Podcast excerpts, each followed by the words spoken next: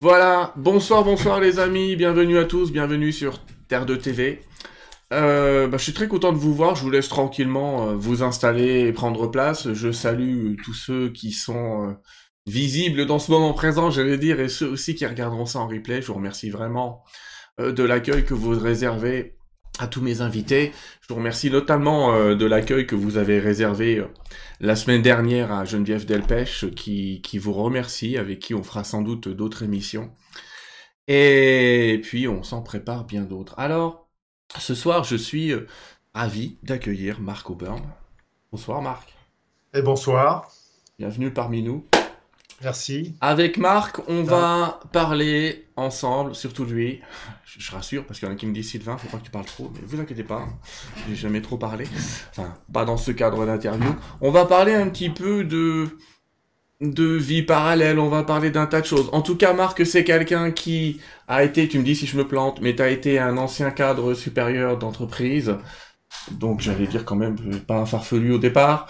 Par contre, tu as vécu depuis ton enfance tout un tas d'expériences euh, pas traumatisantes, hein, mais des expériences de voyage hors du corps. Voyage hors du corps dont on ne parlera pas forcément complètement ce soir parce que Marc en a déjà beaucoup parlé et qu'on avait envie d'envisager avec vous peut-être euh, d'autres euh, d'autres morceaux de connaissances intéressants, vous allez voir, qui peuvent compléter un petit peu l'enseignement qu'on a autour du voyage astral dont on fera d'autres émissions. Hein. J'ai l'intention d'inviter Nicolas Fraise et des gens comme ça euh, pour venir nous parler.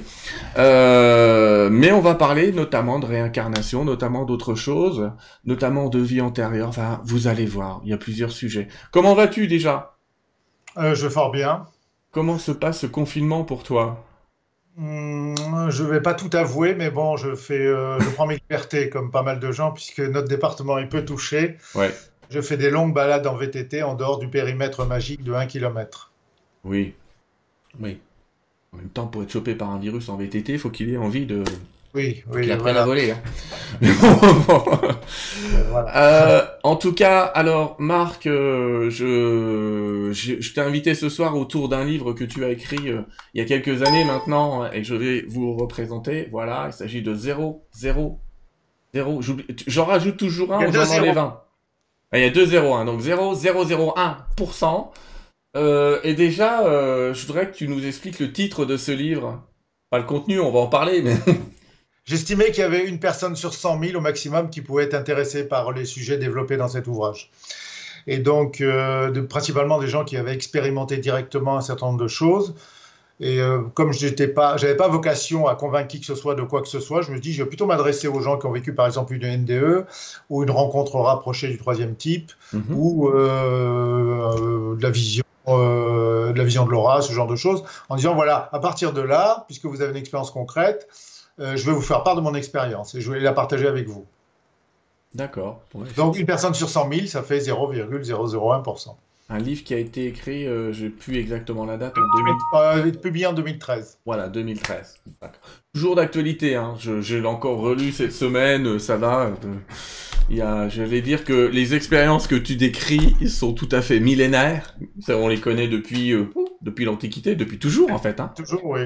Et au début de ce livre, pour commencer notre interview, au début de ce livre, tu commences à expliquer que tu as eu connaissance par, va nous expliquer comment, par remonter ou autrement, de quelques-unes de tes vies antérieures. Est-ce que tu peux nous dire comment ça s'est passé pour toi?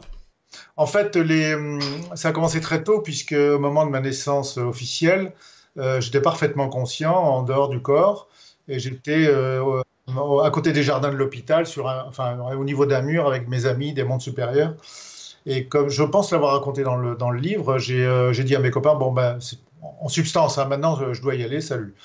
Et euh, pour euh, participer quand même à la naissance, c'est bien d'être présent, j'étais un peu concerné.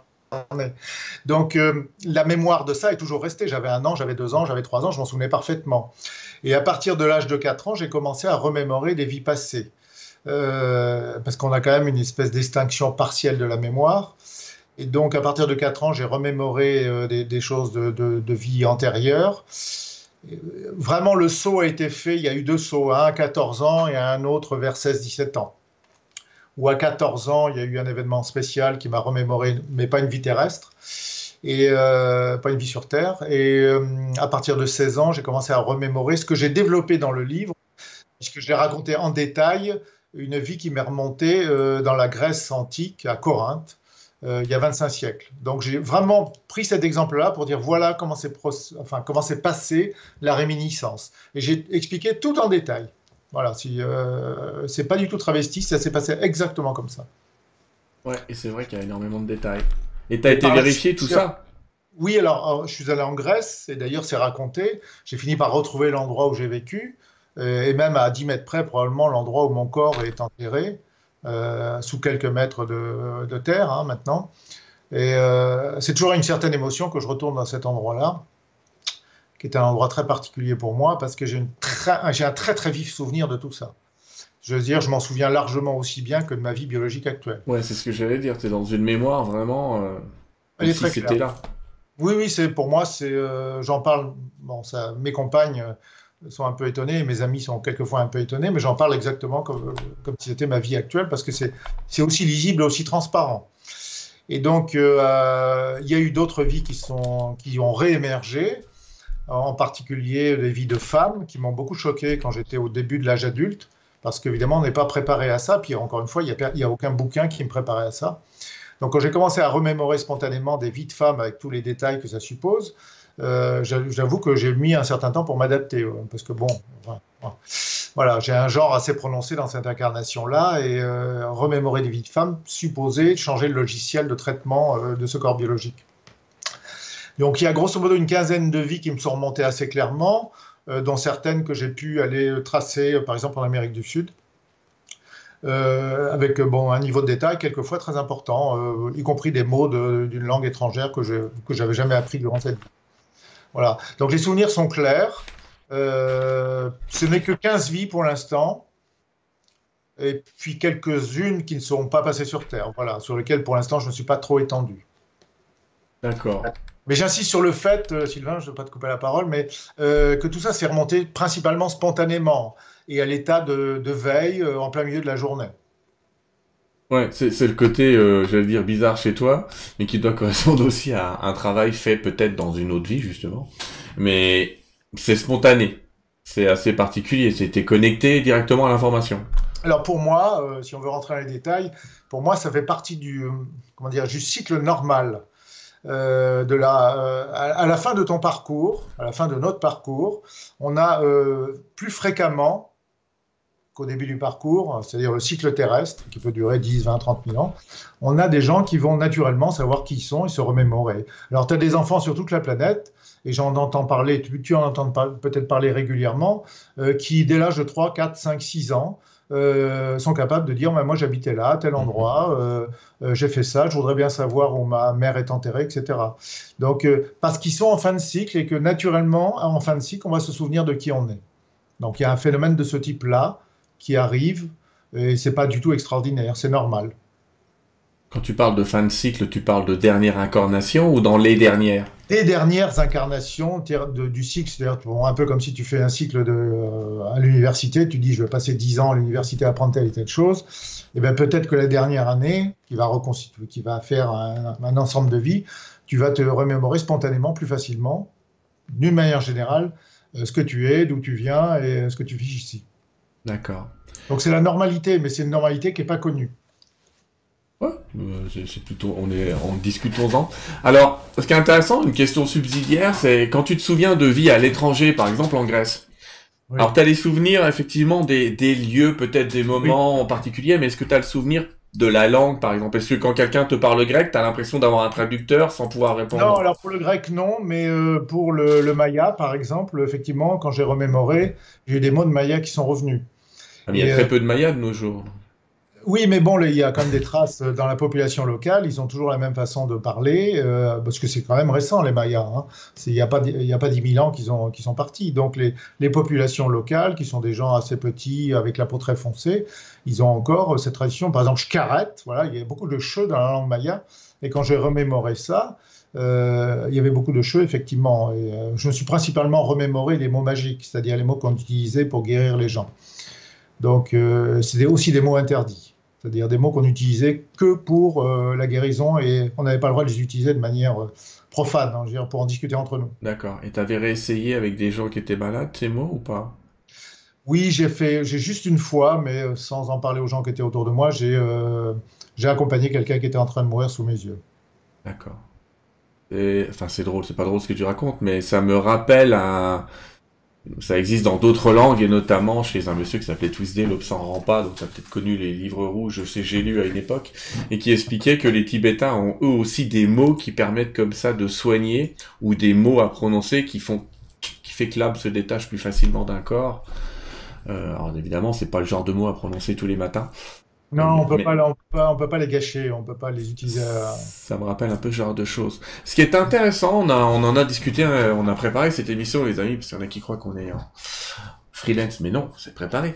Et en, préparant cette émission, on a dit qu'on allait peut- peut-être, on va en parler d'ailleurs, euh, parler de tout ce qu'on appellerait l'intervie, c'est-à-dire des gens qui nous parlent de réincarnation, comme tu dis, on en a pas mal. Alors, L'avantage, c'est que toi, au moins, tu as été chercher des éléments. C'est pas toujours facile aussi. Hein. Surtout, euh, moi, j'ai un, de mes potes, par exemple, il se souvient que de ses vies extraterrestres. Donc, ça va être dur de l'envoyer sur d'autres planètes pour aller vérifier. donc, c'est une de ses premières incarnations ici. Il se demande d'ailleurs qu'est-ce qu'il fout là. C'est un autre sujet. Mais... Incarnation. ouais. Mais par contre, qu'est-ce qui se passe entre deux vies? Et toi, tu as eu pas mal d'informations là-dessus. Alors, est-ce que tu peux nous en parler? mémoire. Ça fait aussi partie de la mémoire. Et euh, on, a l'intention de parler éventuellement dans cette, euh, dans cette entrevue euh, de ce qui bloque ou de ce qui débloque les choses. Mm. C'est juste une question de déblocage. C'est-à-dire que la mémoire, elle est là. L'état naturel, c'est de se souvenir quand même. Donc, se souvenir de ce qui s'est passé avant d'arriver dans ce corps, c'est quelque chose de normal aussi. mais culturellement, ici, pour l'instant, il y a une espèce de, comment dirais-je, de, de bain d'information qui dit que c'est pas possible. Et ça, ça peut suffire à bloquer la plupart des gens. Et donc, si toi, tu pars du principe que, bah, que tu n'en as rien à foutre de ce que le bain te, suggère, et eh bah, tu t'ouvres plus facilement à ces réalités-là. C'est plus une question de déblocage que le fait d'acquérir une capacité. D'accord. Mais dans tes souvenirs, l'entrevie, c'est-à-dire entre je suis mort dans une vie et je retourne dans une autre, qu'est-ce qui se passe pour toi? Bah, Alors, il y a un phénomène, euh, d'abord, à chaque mort du corps physique, euh, il y a un phénomène de progressivité, de, de, tu retrouves ce que tu es en réalité plus ou moins rapidement, suivant les circonstances. Euh, ça dépend pour moi, alors on va peut-être pas rentrer dans les détails ici, ça dépend de la charge énergétique que tu véhicules avec toi à la mort du corps physique. Si par exemple la mort a été très soudaine, tu es en pleine forme, par exemple comme en ce moment, tu es manifestement en pleine forme, puis d'un seul coup tu décèdes, peu importe la cause, hmm. eh bien ta charge énergétique est très élevée, donc elle va, euh, tu vas l'emporter avec toi et elle va pas se dégrader rapidement et elle va te maintenir dans le monde physique. Donc le processus de remémoration et de départ du monde physique va beaucoup dépendre de ça. Il va dépendre d'autres facteurs, mais il va beaucoup dépendre de ça. Tu vois Donc euh, il y a tout un phénomène euh, de retour à la mémoire qui va te petit à petit te ramener dans les, euh, dans les mondes de référence dans lesquels ta conscience va te situer naturellement, qui correspond à ta fréquence de base, si tu veux par là, si, on, si tu veux raisonner en termes de mm-hmm. vibration. Et ça correspond à un monde dans lequel tu es en parfaite harmonie, tout simplement. Alors, euh, certaines personnes vont évidemment pas dans le même monde que toi et moi. Donc, euh, il y a tout un tas de monde. On en, parlait tout à l'heure quand on a préparé cette émission. Euh, le nombre de dimensions, si on parle de dimensions, hein, il, est probablement infini. Donc, il n'y a pas, de mon point de vue, il n'y a pas cinq mondes ou sept mondes ou onze mondes de l'après-vie. Il y a probablement plutôt comme un immeuble qui repose sur quelque chose, mais dont le nombre d'étages est infini. Ça, c'est mon point de vue aujourd'hui. Et je crois que tu le partages plus ou moins, Sylvain. Oui, oui, je, je compte pas les dimensions, j'allais dire, on va se faire du mal. Elles sont infinies, mais évidemment, on ne peut pas songer. On a déjà du mal à réfléchir quand on nous parle de 4D euh, ou d'un objet qui serait en quatrième, rien qu'en 5 dimensions. On a du mal à le visualiser, là. Et la suite. Euh, mais tu vois, là, ce qu'on fait dans ces cas-là, c'est qu'on essaie de transposer notre expérience terrestre en essayant d'imaginer presque par récurrence ce mm. que serait qu'une vision en 4D, en 5D, en 6D. Mais en fait, on se court complètement parce qu'on n'a pas du tout le point de vue de quelqu'un qui est sur une dimension supérieure avec ce procédé-là. Mm. On ne fait que reconstruire euh, par, dans l'imaginaire ce que pourrait être un, univers dans lequel il y a une dimension ou deux de plus. Tu as un souvenir qui est intéressant, euh, mm, qui est, euh, Marc, quand quand tu te retrouves à deux doigts de t'incarner et que tu dis bye bye à tes copains, je reviens dans cinq minutes, tu peux nous raconter ça? Oui, parce que le, contrairement à ce qu'on peut imaginer, euh, bon, je n'étais pas dans le fœtus à ce moment-là. J'y avais séjourné à plusieurs reprises. J'ai raconté dans la vidéo que j'ai fait il n'y a pas longtemps sur la réincarnation. Euh, moi, j'étais vraiment pas stressé. C'est vraiment pas un truc du style je vais au charbon ça va être dur, tu vois. Euh, c'est vraiment euh, comme si j'avais un truc à faire que ça allait prendre 10 minutes. Alors 10 minutes, ça peut être 100 ans, hein, mais bon, c'est rien. C'est bon, je reviens les gars. Voilà. Donc pas de stress. Euh, pas de sentiment d'oppression, pas de sentiment que ça va être particulièrement difficile. Euh, j'étais plutôt joyeux euh, et motivé. Et pourtant, je connaissais le processus. Hein. C'est-à-dire que quand j'ai été attiré par la corde d'argent dans le corps, ma mère a accouché par césarienne. Je me suis retrouvé dans cet univers glauque et je me souviens très bien qu'on voyait en noir et blanc et que je me suis retrouvé englué là-dedans. tu vois mmh. Et là, tu es immergé dans l'expérience et ça te prend. quoi. Tu vois, tu as un état de sidération qui s'installe chez toi mais tu es quand même conscient, tu sais qu'il t'arrive quelque chose et que tu vas sombrer. C'est un peu comme quand tu prends une anesthésie, tu sais que tu vas perdre petit à petit, le... tu vas tomber dans un espèce de sommeil. Et malgré que tu le saches, c'est bien ce qui arrive. D'accord. Et c'est un petit peu comme si tu t'étais retrouvé dans une cour de récréation et que finalement tu allais prendre un cours et que tu allais revenir dans la cour pour aller... Ça fait un peu cet effet-là ou pas? Sauf que la cour, elle est immense. Euh, donc euh, c'est l'infini. Et puis même quand on était descendu avec mes deux potes, là, euh, on était déjà bah, sur le plan physique, c'est-à-dire dans un monde extrêmement inférieur. Le plan physique, c'est un monde, bon, euh, par rapport au monde où on séjourne normalement, toi et moi, et beaucoup d'autres, je suppose, qui suivent cette vidéo, c'est quand même des mondes obscurs. Ici, c'est un monde obscur. Oui, parce que beaucoup de guides nous disent vous êtes dans un rêve entre vous êtes dans un rêve entre deux réalités. Dans le rêve, c'est une idée que je partage que je partage avec toi. Mm. Euh, en fait, il y a des, bon, une parenthèse parce qu'il y a des gens qui, qui s'imaginaient peut-être avant cette vidéo qu'on allait s'opposer euh, par principe, mais non. Euh, je pense qu'on, dans l'idée, on, partage pas mal de points de vue, dont l'information, parce que pour moi c'est de l'information, que tant qu'on est immergé dans, le, dans un corps biologique et énergétique, on est dans une espèce de rêve soutenu. dont on ne sort que quand vraiment on se dégage de l'essentiel de la masse d'énergie. Donc quand les gens, quand tes guides te disent vous êtes dans un rêve, moi, je partage, mais alors totalement ce point de vue, mais totalement. Ce qui, est, ce qui, est, beau, parce que je sais que chez certains Amérindiens, quand la personne meurt, on lui dit ton rêve s'achève. Oui. Et je trouve que c'est une phrase, mais magnifique. Elle est d'une énorme beauté, cette phrase. Ton rêve s'achève. Une connaissance parfaite de ce qui se passe. Mmh. Notamment les Indiens Hopi, bien sûr, qui... Alors en plus, ils ont des contacts euh, avec les amis extraterrestres, ça c'est autre chose. Oui, Alors... j'en ai, connu un Hopi, moi, euh, ouais. aux États-Unis. Oui, oui, il m'a raconté qu'il avait vu un ovni, une soucoupe volante décoller à 10-15 mètres de lui. Et qu'il n'avait pas du tout été surpris ils ont un rapport particulier, euh, de toute façon, ces Indiens Hopi avec ces, avec ces êtres-là, depuis toujours, et effectivement, c'est dans leur culture, et c'est presque dire normal. Bien sûr. Il y a des théories en tout genre hein, qui expliquent qu'ils sont en fait une race qui serait issue, euh, qui serait surveillée d'un peu plus près que les autres, on va en parler après.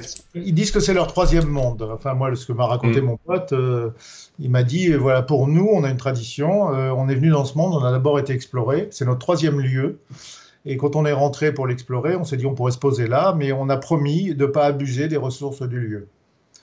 Et euh, il a rajouté, tu sais, on a beaucoup, beaucoup de visites de blancs, de gens qui, sont curieux de venir nous voir, mais nous, on leur, on leur dit strictement rien à ces gens-là. Ouais c'est assez euh, compréhensible. Hein. Les ovnis n'ont rien piqué et Coca-Cola leur pique leur flotte. Donc, euh, enfin, sans parler de tout ça. Euh, alors, réincarnation, j'ai vu une question tout à l'heure, mais ça tombe bien, je vais reprendre. Alors, je prends pas les questions tout de suite, les amis, je les prendrai à la fin, parce que je vois que vous posez plein de questions, mais vous imaginez bien que vos questions, à la fin de l'interview, elles vont se retrouver à 3 km au-dessus. Donc, je ne vais pas pouvoir les prendre tout de suite. Donc, réservez les... On n'a pas beaucoup parlé des mondes intermédiaires, parce que j'ai Ouais, alors poursuivons sur les mondes intermédiaires, oui, pardon, excuse-moi. Je poserai ma question après. On s'était mis ça à l'ordre du jour. Oui, oui. Donc, sur ces mondes intermédiaires, tu parlais déjà, euh, on, vient de parler, j'allais dire, de la fin, c'est-à-dire du retour à l'incarnation, c'est-à-dire, je suis à peu près prêt. Il y a un retour progressif à la mémoire de qui tu es. Mm. Et ton état de conscience conjugué à ta charge énergétique, parce que c'est vraiment comme si tu tombais dans un tas de boue. Hein, euh, ton lien d'ailleurs avec le, corps biologique, c'est le tas de boue. Hein, c'est essentiellement une association avec ce que nous on appelle l'énergie ici, en fait, qu'une espèce de glu euh, semi-matériel, parce que c'est de la matière, qui permet de faire la jonction avec un corps biologique. Donc ça, tu, quand tu sors hors de ton corps, la plupart du temps, tu es empêtré encore dans, un, dans une espèce de couche de glu. La plupart des voyageurs hors du corps ont ce problème-là, on va dire 90-95%.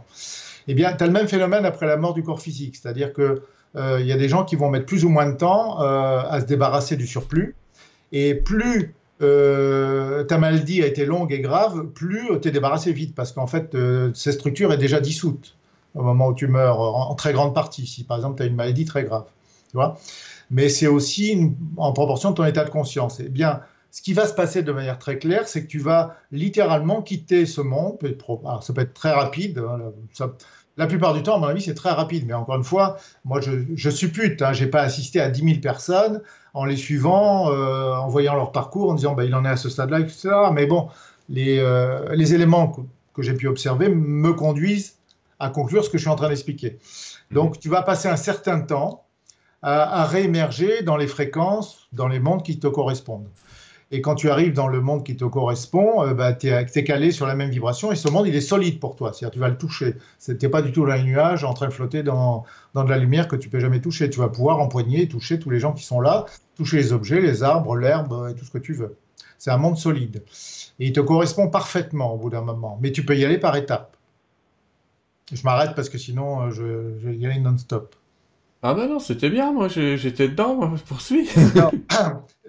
Comment est-ce que tu mesures, euh, parce qu'il y a des choses un peu pratiques, même si les, dimensions, c'est-à-dire la fréquence vibratoire euh, qui caractérise ces mondes supérieurs, euh, c'est la première caractéristique, c'est la fréquence. La deuxième caractéristique, c'est que plus la fréquence de ces mondes sont, est élevée, plus la, la, dimension géographique de ces univers sont, est importante. C'est un peu comme si la structure de la réalité était en entonnoir. Dans les basses fréquences, on a des petits univers. Eh bien, l'univers physique tel qu'on le connaît, avec en théorie 27 milliards d'années-lumière de diamètre, est un petit univers. Ça nous donne une petite idée quand même de ce que c'est un petit univers et un grand. Et donc, dans les mondes très supérieurs, les univers sont encore beaucoup plus vastes géographiquement. Et donc, euh, euh, il y a une manière très simple, je le dis parce que ça servira à pas mal de gens. Euh, je me permets de glisser des petits trucs qui leur serviront immédiatement quand ça arrivera, parce qu'on va tous mourir c'est possible. Euh, le niveau de, lumière, l'intensité de la lumière et la variété des couleurs est un indice très sûr du niveau vibratoire où on se trouve. Donc, euh, plus la lumière est intense, euh, elle peut être extrêmement intense, hein, plus elle est belle, plus elle porte de l'amour et le sentiment de présence de Dieu, plus la variété des couleurs est importante parce qu'il y a plein de couleurs qui, nouvelles qui se déploient au fur et à mesure où on monte en vibration, mhm. plus on est sur des niveaux vibratoires élevés. Alors, il y a d'autres caractéristiques, mais ça, c'est le truc qui crève les yeux en arrivant dans une dimension donnée. Il y a une deuxième caractéristique euh, qu'on constate assez vite, c'est qu'il y a de, plus en plus de simultanéité entre ton état mental et ce que tu crées autour de toi. D'accord, ça c'est un, fait.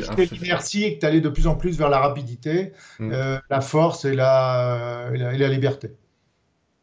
Ça, tu l'expliques aussi dans le livre, que finalement, même quand on fait certains voyages astro, parfois tu t'es retrouvé une fois, notamment, dans une espèce de vacuité, entouré de flots lumineux, et que ta pensée s'est mise à manifester un hall d'aéroport instantanément. ça, oui, parce que de toute façon, c'est la...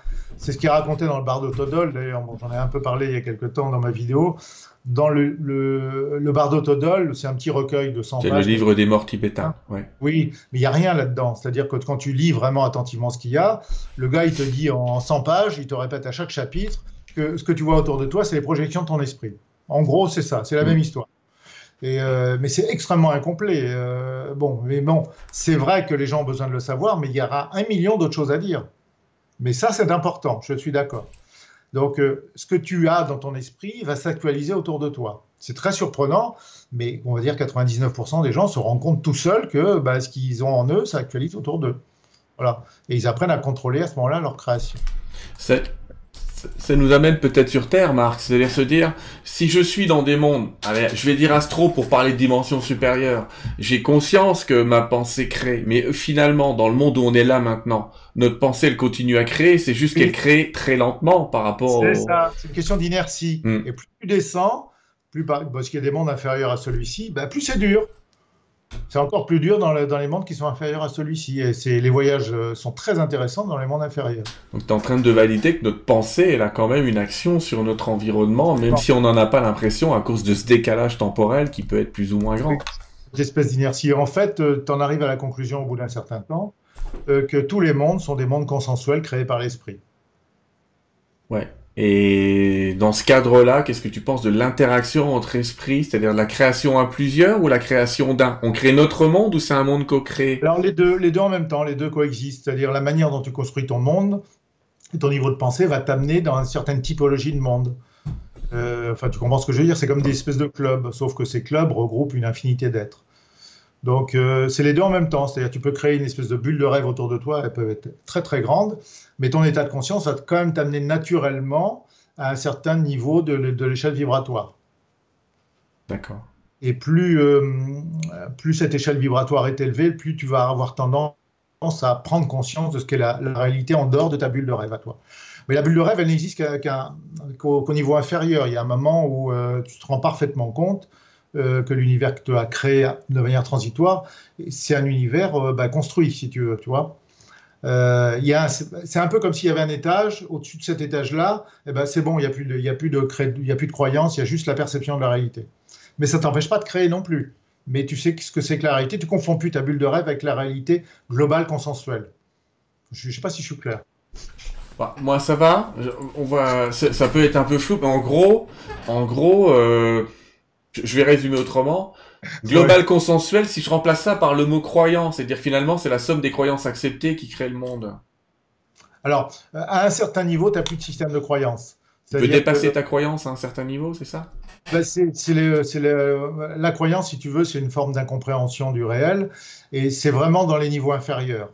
C'est-à-dire que, euh, on va prendre un exemple avec la science, tant que tu es dans une croyance quelconque, bah, tu es dans une situation de science inférieure et à partir du moment où ta science elle est plus correcte, tu vas monter plutôt dans la connaissance. Mais il y a une, espèce de frontière et euh, qui, à mon avis, est quand même pas mal liée à la, densité d'énergie, euh, la fameuse énergie éthérique dont on parle.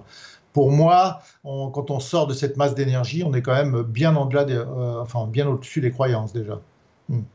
en règle générale.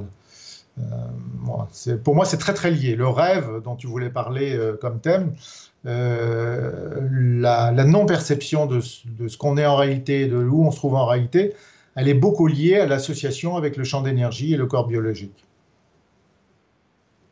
On va en parler tout à l'heure. On va revenir là-dessus sur euh, un peu plus tard si ça ne dérange pas. On va rester sur l'entrevie.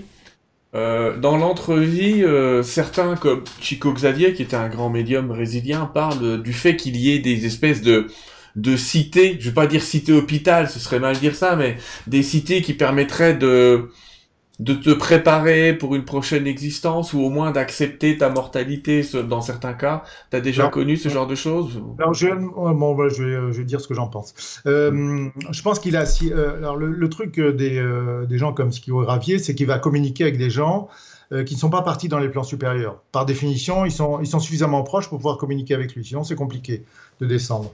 Euh, donc c'est des gens qui ont gardé une charge euh, énergétique résiduelle qui leur permet de, de quitter le monde physique, mais de ne pas rester très éloigné du monde physique. Mm. Donc les mondes qui sont les leurs et qui sont visitables sont quelquefois assez proches du monde physique. Alors évidemment, tu peux voler, détruire des choses comme ça, mais, mais malgré tout, tu vas, ta charge résiduelle fait que tu vas Déjà, par nature, si tu gardes une charge résiduelle, c'est qu'il y a des choses dont tu t'es pas débarrassé. Et, l'évolution naturelle, c'est de s'en débarrasser. Il y a un très bon truc dans le film de, Chico Ravier où on voit ce, médecin qui décède et sa mère vient lui rendre visite parce qu'elle elle vient d'un monde supérieur dans lequel euh, bah, c'est débarrassé de la surcharge. Je traduis hein, en mes mm. termes la surcharge énergétique. Elle, elle peut lui rendre visite, mais lui ne peut pas la suivre. Tu vois, à cause de, sa, de ses attachements qui ont créé une surcharge énergétique. Donc la, la plupart euh, des, contacts médiumiques, c'est un peu comme, euh, euh, on, va, prendre une allégorie, c'est les plus proches de toi qui, qui, communiquent le plus facilement avec toi, vibratoirement parlant. S'ils sont super éloignés, eh bien déjà les conversations vont être plus difficiles à capter. Ensuite, l'entité qui, vient, qui va vouloir se connecter à toi doit faire un gros effort et doit même se réhabiller de matière énergétique de manière transitoire, sinon on ne va pas pouvoir te parler parce que la communication avec, euh, le, bon, avec les, êtres humains incarnés, mm. elle s'opère principalement avec le champ d'énergie. C'est une différenciation que tu as connue en tant que voyageur de l'astral, puisque il y a un moment tu restes un peu accroché à la Terre, tu te balades, tu as fait je sais pas combien de balades dans le tour du monde comme ça, et puis à un moment tu racontes qu'il y a un être géant dont tu prends le pouce de mémoire et qui t'amène dans une dimension supérieure, mais c'est à peu près équivalent à, ça, non? C'est eux qui te tirent, quoi. Alors lui, il m'a pas emmené dans une dimension très supérieure. Euh, euh, il est, euh, oui, ben, alors ça c'est les guides. Euh, moi, j'étais, euh, bon, là, tu vois, on parle quand même de voyage astral, mais euh, moi, j'étais assez, quand j'ai commencé à voyager, parce que la première partie de ma vie, les, sorties étaient involontaires. Mm. donc, elles se produisaient de temps en temps, mais j'attendais tous les soirs que ça se reproduise. Mais je ne savais pas comment les susciter.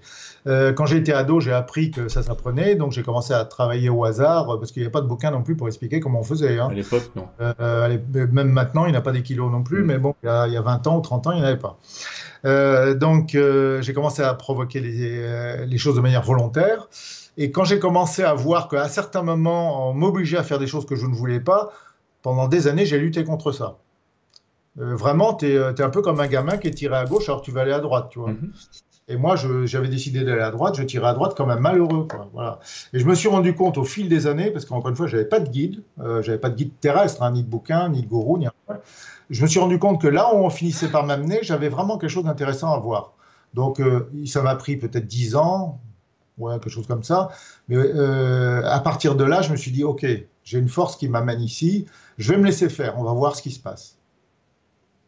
Donc euh, là, pour l'exemple que tu prends, que j'ai voilà, raconté dans le bouquin, il s'agissait d'assister à l'enfant que j'avais observé dans la maison où j'avais pénétré de force et de regarder l'interaction entre sa bulle de rêve et une créature venant des mondes supérieurs pour, lui, pour influencer son incarnation. Voilà, donc j'ai assisté à ça, mais on m'a posé là et je voyais cet enfant avec sa bulle de rêve. Je me disais, mais qu'est-ce que je fais là Voilà, je raconte dans le bouquin.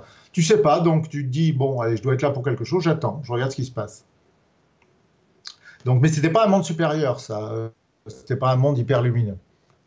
D'accord. L'idée, c'est que je voulais faire, en fait, t'interroger entre dire, est-ce qu'il y a un parallèle entre le monde entre deux vies et le monde que tu vis dans le voyage astral est-ce que tu en traverses un pour atteindre l'autre? Est-ce que c'est les mêmes? Moi, j'ai eu des difficultés dans cette histoire-là. Oui, bah, c'est un peu comme. Euh, euh, je prends une image qui n'est pas bonne, hein, mais euh, les, les, dimensions, c'est-à-dire le niveau vibratoire, c'est un mhm. peu comme un, immeuble avec des étages. alors, chaque étage correspond à une bande de fréquence mais tu as, une espèce d'entresol, tu as une espèce interétage Et dans cet interétage, tu as une zone intermédiaire dans laquelle il y a. Euh, euh, tu n'es ni dans, le monde précédent, ni dans le monde suivant.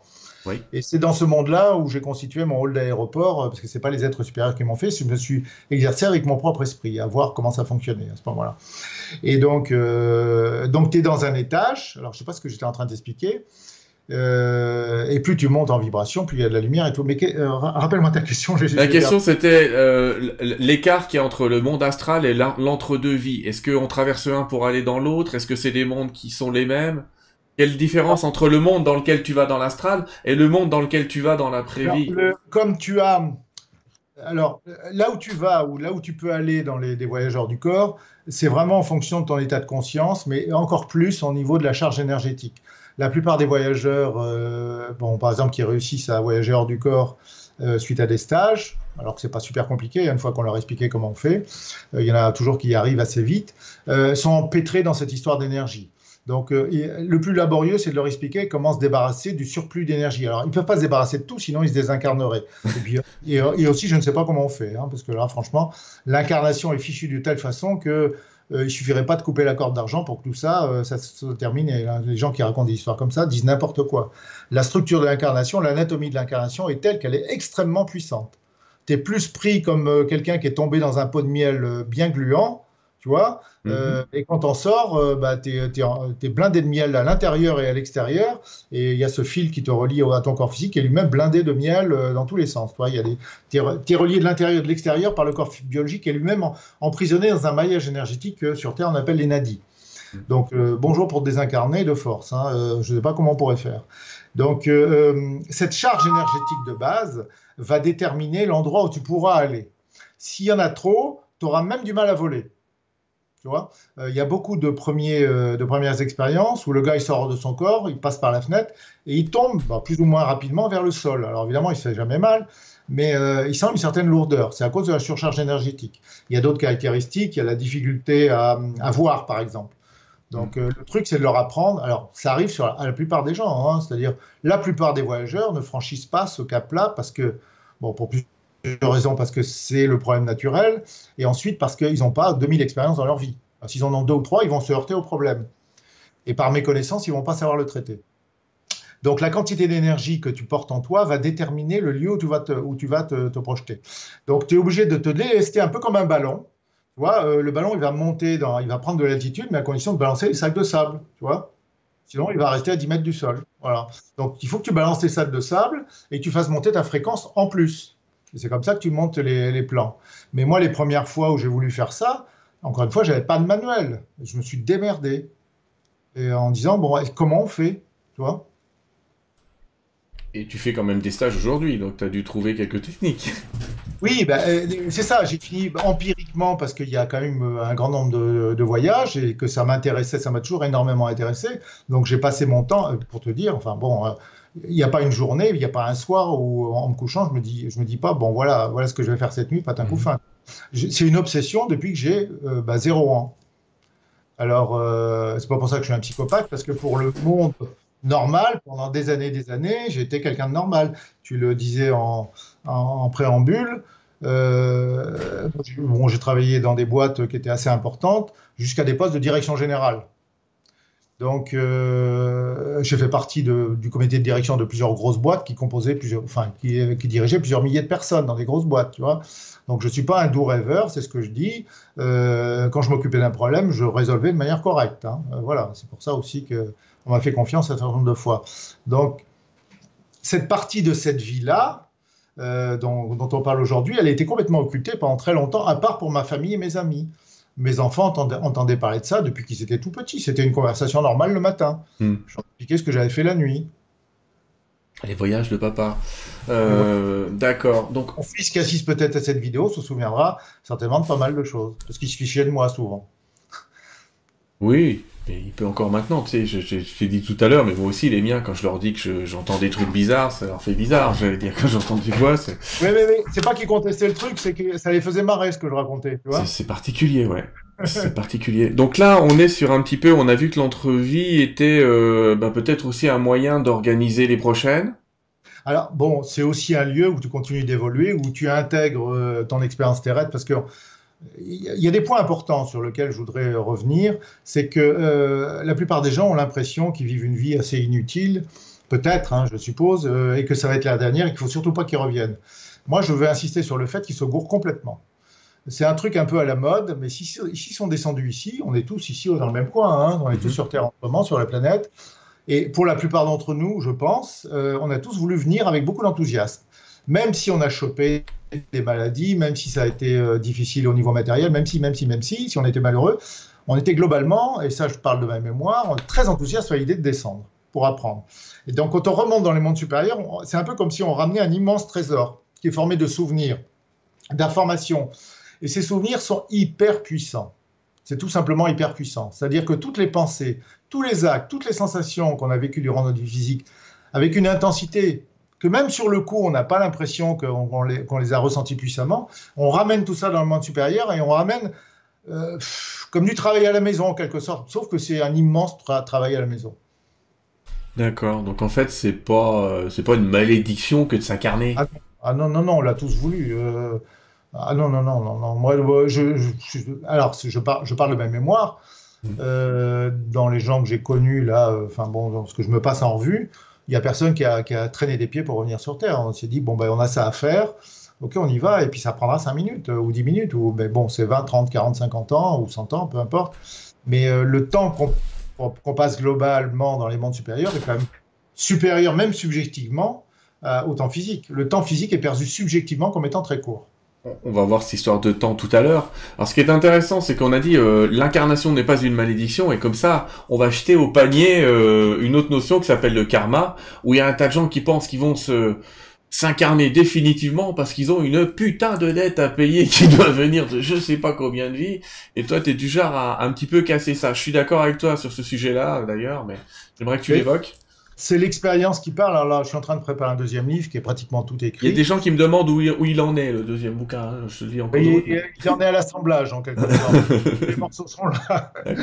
Et il en est à l'assemblage, euh, et puis euh, savoir ce que, comment, j'assemble tout ça.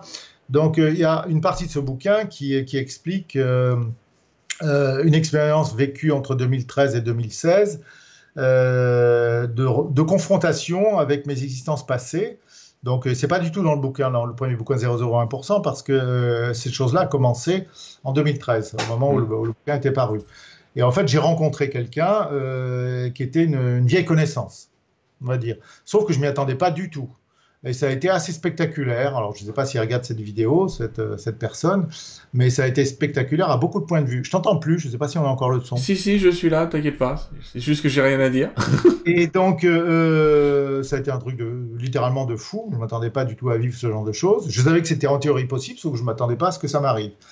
Et donc cette personne qui s'intéressait pas du tout au sujet euh, spirituel à cette époque-là, je ne sais pas ce, qu'elle en fait maintenant, euh, a aussi remémoré euh, des, scènes de vie passées avec moi mhm. jusqu'à il y a 25 ou 30 siècles.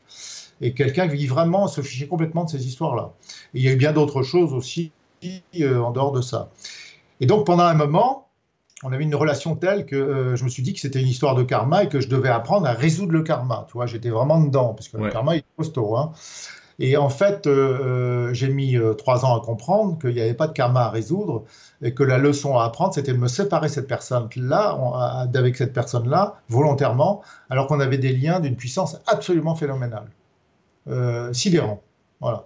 Donc la leçon, c'était ça, mais c'est pas une leçon de karma à proprement parler, du style on doit apprendre à être ensemble et à... Non, c'était pas ça.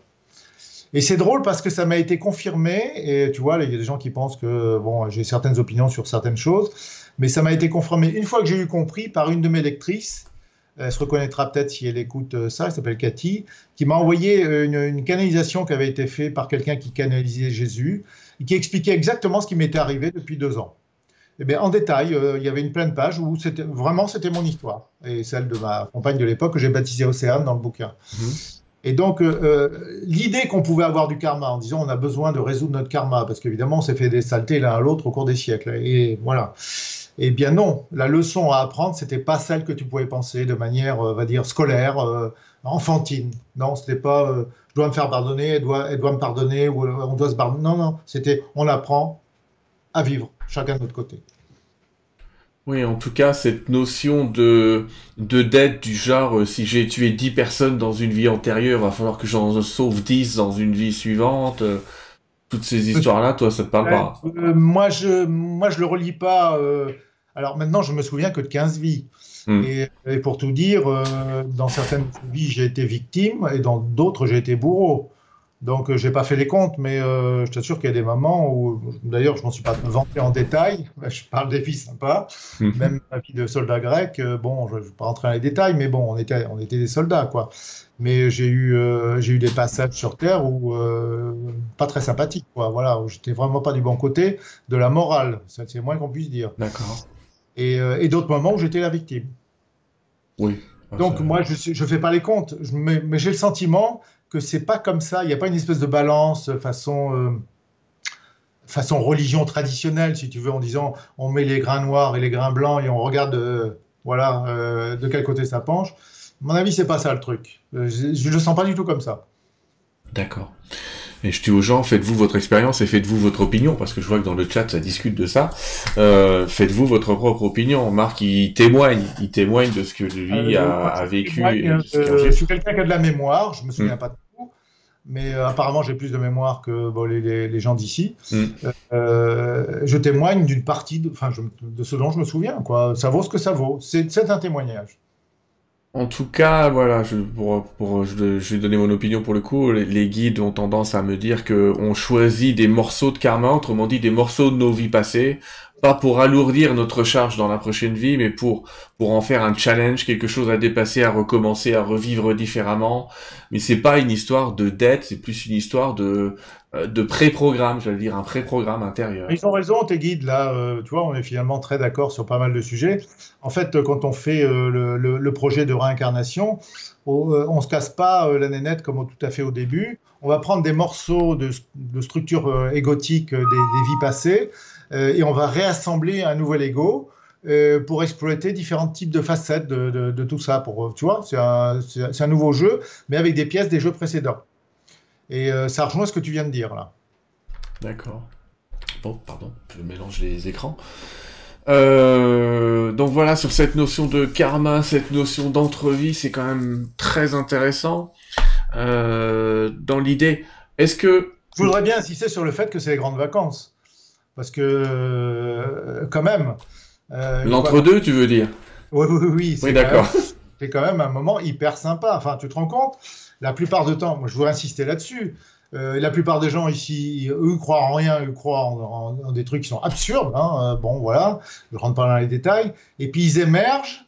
Et puis, merde, je suis toujours vivant. puis je me sens vachement vivant. Et puis, ah ben tiens, je commence à me souvenir de qui je suis, et puis il y a de la lumière, tiens, je peux me déplacer, mm. tiens, je me sens vachement bien, et de mieux en mieux, et de mieux en mieux.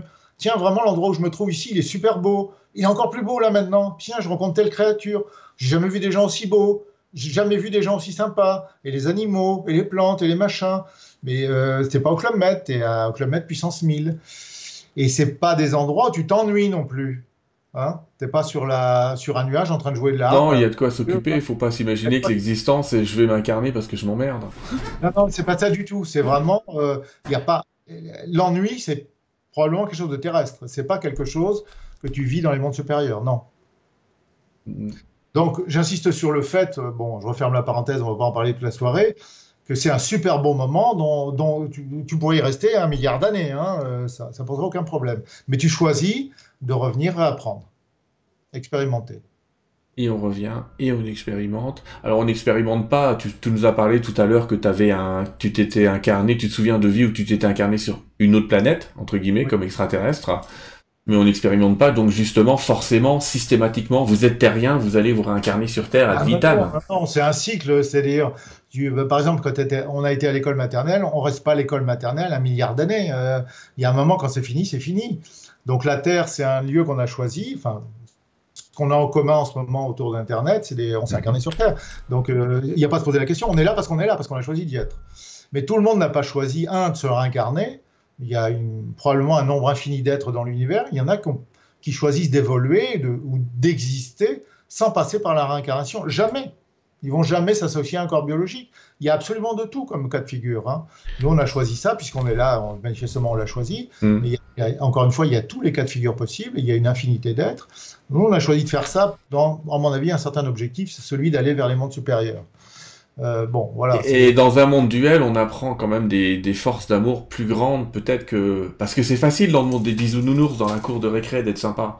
Mais c'est peut-être un peu moins, un peu plus difficile dans notre densité à nous. Non, parce que tu es. Euh, alors bon, je, je, vais rentrer un peu dans les détails. Le truc, c'est que en désengageant, en nous désengageant du corps physique, on augmente notre niveau de sensibilité de manière absolument sidérante. Et la clarté de notre esprit. Donc, quand on monte dans les mondes supérieurs, les minuscules graines de, de, mauvaises actions, entre guillemets, ou de choses pas résolues, elles prennent des proportions cosmiques. Mm-hmm. Euh, parce que euh, ton intelligence et ta sensibilité bah, sont multipliées par X, bon, 100X, 1000X, peu importe. Alors que, imagine un gars qui vit une expérience dans laquelle il est moitié euh, drogué ou ivre, il va à peine se rendre compte de ce qu'il fait, et puis à la limite, il s'en fout s'il a tué 10 personnes, tu vois. Euh. mais euh, la personne qui d'un seul coup émerge de cet état d'hébétude, et mhm. qui d'un seul coup prend conscience, en pleine connaissance de ses capacités intellectuelles, de ce qu'il a fait, eh ben, il en souffre, tu vois. Eh ben, c'est comparable à ce qui se passe dans les mondes supérieurs. C'est-à-dire, tu as une conscience aiguë des conséquences de ce que tu as fait ou pas fait, Sauf que c'est pas du tout le, Dieu qui va te sanctionner en te tapant sur la tombe en t'enfonçant dans un bain d'huile bouillant.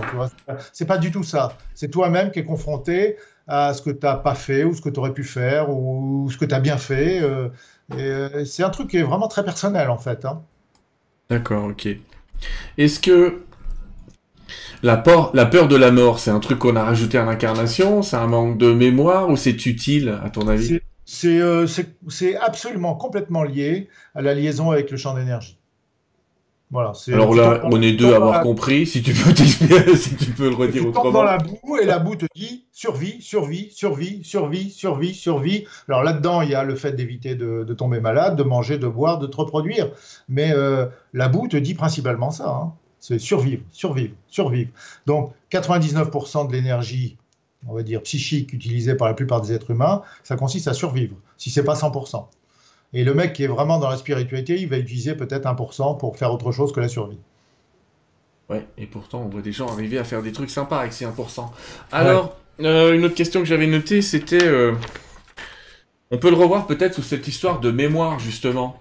Pourquoi est-ce qu'on se souvient pas de nos vies antérieures? Pourquoi est-ce qu'on se souvient pas de nos voyages astro? Je sais pas si c'est la même question. C'est la même question. Parce qu'il y a beaucoup de gens. Alors, le voyage astral, on l'évoque pour une première fois avec toi, en tout cas sur ma chaîne.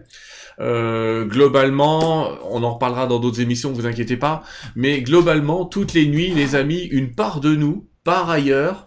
Alors après, on verra ce qui peut s'y passer euh, dans ces émissions. Par ailleurs, c'est pas une part de toi, c'est toi qui est par ailleurs. Oui, c'est notre. Euh, je sais pas si c'est notre conscience, notre être, nos machins. C'est dur parce que selon les livres, il y a un vocabulaire, un autre vocabulaire. C'est quoi qui ah part? C'est le corps astral, c'est la conscience dans le corps, c'est l'âme, c'est quoi?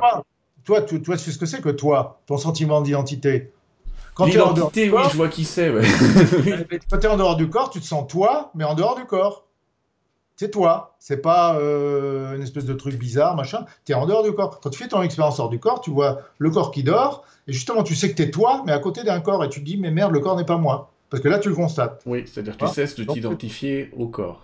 Voilà, mais parce que tu as cru que c'était ton corps, et parce qu'on dit toujours je en parlant du corps physique. Je suis, tel âge, je suis un homme, je suis une femme. C'est d'ailleurs un des plus gros freins à la spiritualité que d'identifier ce je uniquement au, monde de la forme.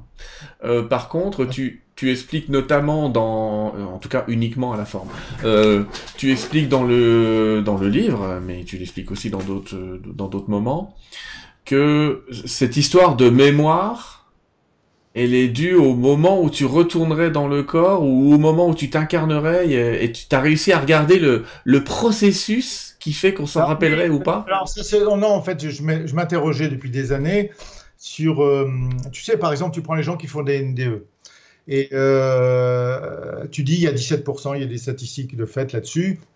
Euh, il y a des toubibs, par exemple, Sabom, un docteur Sabom aux États-Unis, qui a pris un échantillon au hasard de gens qui avaient fait un arrêt cardiaque.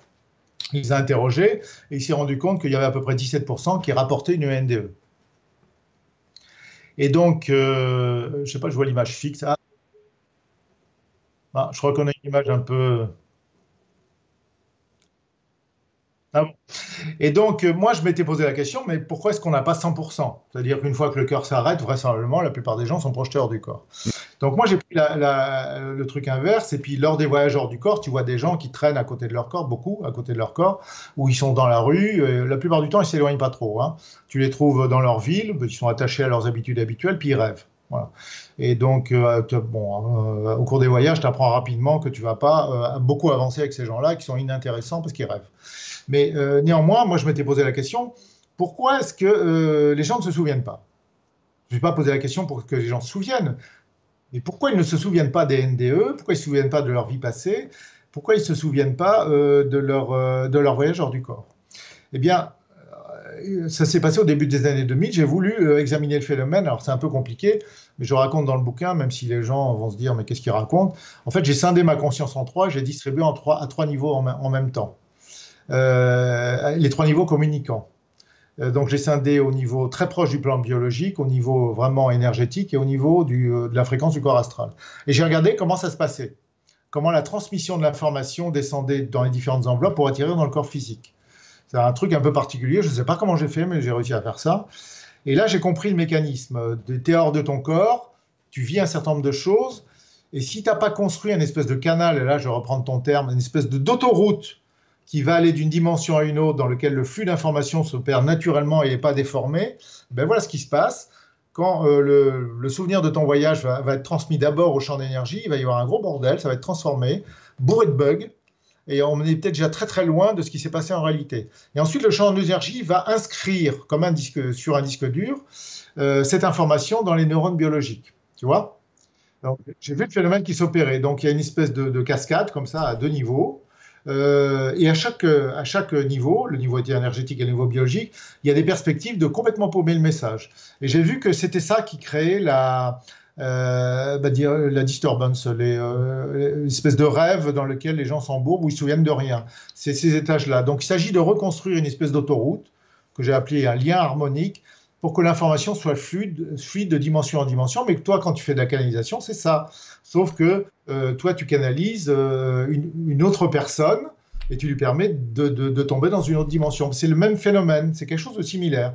Sauf que de mon côté, c'est personnel et de ton côté, tu travailles en équipe.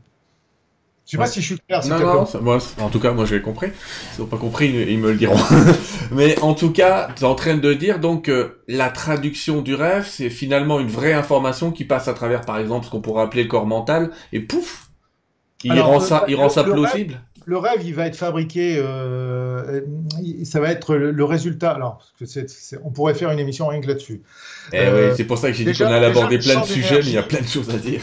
C'est ce qu'on ce qu'on appelle l'akasha. Hmm. C'est euh, pour le voyageur qui sort de l'océan d'énergie, c'est vraiment un océan d'énergie qui est, euh, c'est du rêve. L'humanité, et pas seulement l'humanité, hein, euh, tout ce qui vit sur Terre, y compris les, végétaux, les minéraux, sont pris dans le rêve de la Terre. Et le seul moyen de savoir que des, que des danseuses rêvent, c'est d'en sortir, sortir de l'océan. Moi, je vois en regardant, je t'ai présenté mes chiens tout à l'heure, je vois le même rêve chez mes chiens que euh, qu'en moi actuellement, alors que je suis dans le corps physique. Tu m'as, j'ai pas de retour son, je sais pas si ça se passe. Non, non, ça va, il n'y a pas de problème.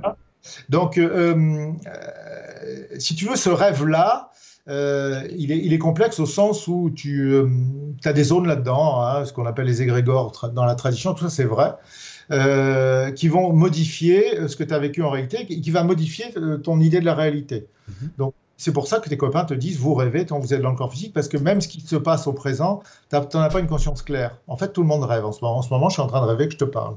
J'ai ma conscience, elle est de, de 3 ou 4% par rapport à ce qu'elle serait si j'étais en dehors du corps. Donc, parce que j'ai téléchargé suffisamment d'éléments dans mon corps biologique, je le sais, j'ai un point de référence, mais malgré tout, je suis en train de rêver et de parler de, de, qui concerne le non-rêve, tu vois. C'est un truc paradoxal. Donc, euh, le corps énergétique, c'est lui qui porte principalement le rêve. C'est pour ça que euh, la véritable clé euh, de la médiumnité, à mon sens, hein, on, peut peut-être discuter de là, ou même du souvenir euh, de TNDE ou de tes voyageurs du corps, c'est soit de passer à travers le champ d'énergie et de garder une information intacte, soit de le contourner. Ah, j'aime bien le côté contourner. contourner comment? Tu triches comment? Tu peux le contourner euh, parce que la, conscience a différentes qualités. Elle n'est pas obligée de passer, euh, d'utiliser comme intermédiaire, même si elle a tendance à le faire dans la majorité des cas. Elle n'est pas obligée d'utiliser la matière énergétique. Alors, je fais juste une parenthèse sur la matière énergétique parce que je me suis posé la question c'était que ce truc? Parce que d'abord, on le voit très bien pour les gens qui, ont des yeux, on voit très bien le, bon, champ d'énergie autour des gens. Moi, j'ai raconté dans mon bouquin euh, que la perception est arrivée vers l'âge de 16-17 ans et de manière très très claire. Donc euh, pour moi, ça a été pendant des années euh, quelque chose que j'ai vraiment détesté. Euh, parce que ça m'empêchait de certaines fois de voyager correctement, je devais m'en débarrasser. Donc pour moi, c'était de la glu, comme je te raconte. Voilà. quand je sortais hors du corps, je me trouvais pris, englué là-dedans. des fois, j'ai pris, des, pris de véritables colères. Hein, je fais une parenthèse. Au bout d'un moment, habitué à voyager, tu peux te mettre en colère sans réintégrer ton corps. Donc cette glu là, euh, il faut apprendre à se débarrasser, mais elle porte le rêve, littéralement. Pour moi, le rêve biologique. Alors, oui, j'expliquais que c'était de la matière physique. Euh, c'est pas du tout de la lumière, mais pas du tout. Euh, c'est une forme de matière, à mon sens. C'est la fameuse, probablement une partie de la masse manquante de l'univers. Pour moi, c'est de la matière. C'est un état standard de la matière que j'ai appelé l'état epsilon. Euh, et à mon avis, toute la matière a un état de ce type-là euh, qui va permettre justement la jonction entre les différentes dimensions. Et à mon avis, notre science a, déjà les capacités d'interagir avec cette matière-là, puisque on est capable euh, d'obtenir des images avec des IRM ou, par exemple l'effet Kirlian. Donc les champs électriques et les champs magnétiques vont interférer avec cette matière-là. Et franchement, on a les technologies déjà pour expliquer beaucoup de choses. Mais bon, c'est des travaux qui sont soit secrets, soit pas vraiment développés. Donc pour moi, c'est de la matière physique. Eh bien, c'est elle qui porte le rêve. Quand on est englué là-dedans, je vais raconter une histoire. alors, ça, ça va prendre des plombs, mais bon, mais ça va peut-être intéresser. Je le raconte lors des stages. Vas-y. Euh, avec quelqu'un qui a été célèbre en son temps, qui s'appelait Mireille Darc. Ouais, toujours euh, connue, hein. Oui, elle est toujours connue, mais bon, c'est euh, bon, c'était une actrice des années 70-80. Mm. Pour les nouvelles générations, je pense qu'ils se disent que c'est dans les vieux films. et, et, Mireille Darc, quand mon bouquin est sorti, elle, est, elle avait raconté sur des plateaux télé qu'elle avait fait deux NDE. Je ne sais pas si tu, ça dit quelque chose. Ouais, ouais, elle en parlait en public. Et donc, Mireille Darc avait trouvé mon bouquin et m'avait écrit. On s'était rencontrés à Paris. Euh, il y a 4-5 ans, c'était avant sa mort. Et donc, au cours de la, soirée, euh, elle m'avait dit il faut que je, t'explique quelque chose. Il y a une partie de ma NDE qui était une, partie vraiment extrêmement négative. Et donc, je lui ai bah, vas-y, raconte-moi. Et donc, elle me décrit ce qui lui est arrivé. Et, euh, assez vite, une fois qu'elle a eu fini de parler, je lui dis Et après, il s'est passé ça et ça et ça et ça. Elle me dit Ben oui. Je dis ben, Je vais t'expliquer ce qui t'est arrivé. Tu as traversé euh, ce qu'on appelle un marais énergétique. C'est un peu comme si tu montais en vibration, mais tu commences par traverser de la boue. Et puis, tu as tous les parasites qui sont collés à toi. D'ailleurs, bon, tu étais épouvanté, bah, parce que tu traverses un marais euh, sur la planète, tu as des sangsues et les moustiques qui vont se coller à toi, parce que c'est simplement dans un lieu où il y en a. Tu vois Et puis, tu te mets à vibrer plus fort. Et je lui dis, comme par magie, tous ces trucs-là ont commencé par glisser, puis après, tu les as plus sentis. Mais elle me dit, bah oui. Je dis, bah t'as pas fait une NDU négative, tu as traversé un marin énergétique. Rien de plus normal. Et juste pour expliquer ce truc-là, alors qu'elle trimballait ça dans son esprit depuis des années, elle en parlait à peine, la compréhension, la simple compréhension, l'explication du phénomène tel qu'il est, l'a délivrée de l'idée qu'elle en avait, c'est-à-dire un truc négatif. Mais quand tu traverses de la boue, tu prends de la boue. Il y a des insectes, il y a des machins, il y a des trucs dedans. Bah, attends, tu les prends. C'est comme ça. Et après, tu te douches et puis c'est bon. Il n'y a rien de négatif. Tu vois Donc, euh, le rêve, t'en sépares petit à petit. Quand tu te, tu te désenglues, tu te débarrasses de la charge énergétique. Voilà. Euh, bon, je ne vais pas y passer la soirée non plus, mais pour moi, c'est. On s'est un peu perdu. Je, vais essayer, il faut que j'essaye de synthétiser, mais là, je dois avouer que même moi, à un moment, tu m'as largué. Hein. Mais euh... dans cette idée que, en fait, quand on revient dans le corps, on revient dans un truc qui est tellement dense et tellement chargé d'autres informations qu'on. Il va falloir le formater. On distord, on distord l'information ou on disturbe parce que le, corps d'abord n'est pas habitué. Alors, euh, plus il est habitué, mieux c'est. Mais mm. euh, tu, vas auras besoin de le. Je vais prendre un exemple précis. Euh, tu vas vivre hors du corps physique la vision, par exemple, dans toutes les directions en même temps. À 360 degrés. Un, des aspects du, voyage astral, ouais. ouais. On va prendre l'exemple du voyage astral, mais mm. ça existe aussi dans les NE2 parce que c'est exactement la même chose. Et tu reviens dans le corps physique, mais ton corps physique, lui, il n'a pas l'habitude d'encaisser des souvenirs comme ça. Pour lui, c'est inconcevable. Oui eh bien, il y a plein de gens qui vont bloquer là-dessus. Tu vois? Et puis, il y en a d'autres qui vont mémorer naturellement la vision à 360 degrés. Mais plus tu vas vivre d'expériences de ce type-là, plus tes banques, tes databanks dans le, dans le système neuronal, bon, il y en a partout des neurones dans le corps, vont être à même d'enregistrer ces nouvelles informations, même si c'est une espèce de traduction imparfaite de ce que tu as vécu. Mmh. Tu vois ce que je veux dire? Donc, plus ton expérience va s'accumuler, plus ton corps va être apte à, capter des informations de plus en plus correctes. Hmm. Euh, autre exemple, tu vois une couleur qui n'existe pas sur le plan physique. Comment veux-tu que tu la mémorises ici? Euh, Imaginons quelqu'un, on va prendre cet exemple, c'est assez classique. Euh, imaginons un monde où il n'y a pas de bleu, où il n'y a pas de voilà, le bleu n'a jamais existé. Tu reviens d'un voyage, puisque dans les mondes inférieurs, tu n'as pas de bleu, tu n'as pas de violet. Plus tu descends, plus les couleurs s'écrasent par le haut. et puis, tu reviens dans ta dimension tu dis, j'ai vu du bleu. Ah. Alors, le mot déjà veut rien dire du tout. Euh, ensuite, euh, oui, j'ai vu une couleur qui n'existe pas euh, dans, notre monde à nous. oui, mais alors, tu dirais que c'est quoi? C'est du rouge? C'est du vert? Non. C'est du bleu, c'est pas comme, c'est pas ni comme du rouge ni comme du vert, c'est différent. Tu vois, il y a une espèce, il y a, y a, pas le vocabulaire, il n'y a pas les concepts pour traduire dans les faits ce que tu as vécu. Donc, petit à petit, tu vas créer ces espèces de banques d'informations mais le cerveau physique a des limites, donc il va travestir un certain nombre de fois ou, euh, avouer son impuissance. Et la bonne façon de faire pour les voyageurs ou pour les gens qui, euh, qui voyagent euh, qui, qui, vivent d'NDE, c'est quand on sent que le cerveau physique n'a pas la capacité, plutôt que de lui faire inventer quelque chose de débile, on met un espèce de blanc. En disant, je ne sais pas traduire ça, je mets un blanc. Oui, voilà, exactement. Je pense que le mot qu'on peut retenir, c'est le mot traduction finalement. Tu améliores ta qualité de traduction de l'expérience, tu peux l'améliorer, sachant que l'idéal pour l'améliorer, c'est d'être plongé au moins une fois. C'est-à-dire pour quelqu'un qui a fait au moins une fois un voyage astral degré ou de force, je vais dire, c'est voilà, les concepts, quand il revient, il peut que les intégrer quelque part, dans la plupart des cas. Oui, mais une, une c'est vachement court, d'autant que quand ça s'opère par hasard, Généralement. de 3 secondes, ouais. Ça se fait, le mec il sort hors de son corps ou la nana elle se retrouve au plafond, et panique et redescend, tu vois. C'est ce que j'appelle les sorties astrales de gland. Donc, euh, tu as appris quoi? Bon, tu as, compris parce que tu as vu ton corps, mais c'est clic, pof, ça y est, je suis de retour. Hmm. Tu sais que dalle. Rien, tu rien appris. Ouais, mais au moins tu as appris que t'étais pas ton corps. Mais de toute façon, après, le corps il a tendance à dire non, mais t'as rêvé, t'as halluciné ma cocotte, et il finit par remettre l'expérience dans son moule aussi. Hein. Ouais, mais pas pour tout le monde non plus. Il y a vraiment des gens qui ont vécu ce genre de choses qui s'en souviennent toute leur vie et pourtant ça a duré 4 secondes. Donc, quoi? 4 secondes, ça peut changer l'éternité. Mais bien sûr. et comme 4 secondes changent l'éternité, on peut en venir à une question qui était de le temps. Euh, la distorsion temporelle. Est-ce qu'on vit dans un monde, dans, dans notre monde à nous, on va dire dans notre dimension, dans notre plan, le temps semble déjà semble linéaire parce que évidemment si on vit une expérience agréable, elle semble passer très vite et désagréable déjà lentement. Donc on va parler déjà de temps physique et de temps psychologique. Est-ce que ce sont des phénomènes qui s'étendent de l'autre côté au, euh, au, niveau de la mort ou au niveau euh, d'autres Oui, oui. Alors euh, il y, a, y, a, plusieurs niveaux de d'analyse de cela. Alors dans le bouquin, je prends trois exemples précis puisque j'ai fait la mesure du temps objectif euh, par, c'est-à-dire la mesure terrestre par rapport au temps subjectif, moi, à l'extérieur du corps. Donc il y a trois exemples très précis.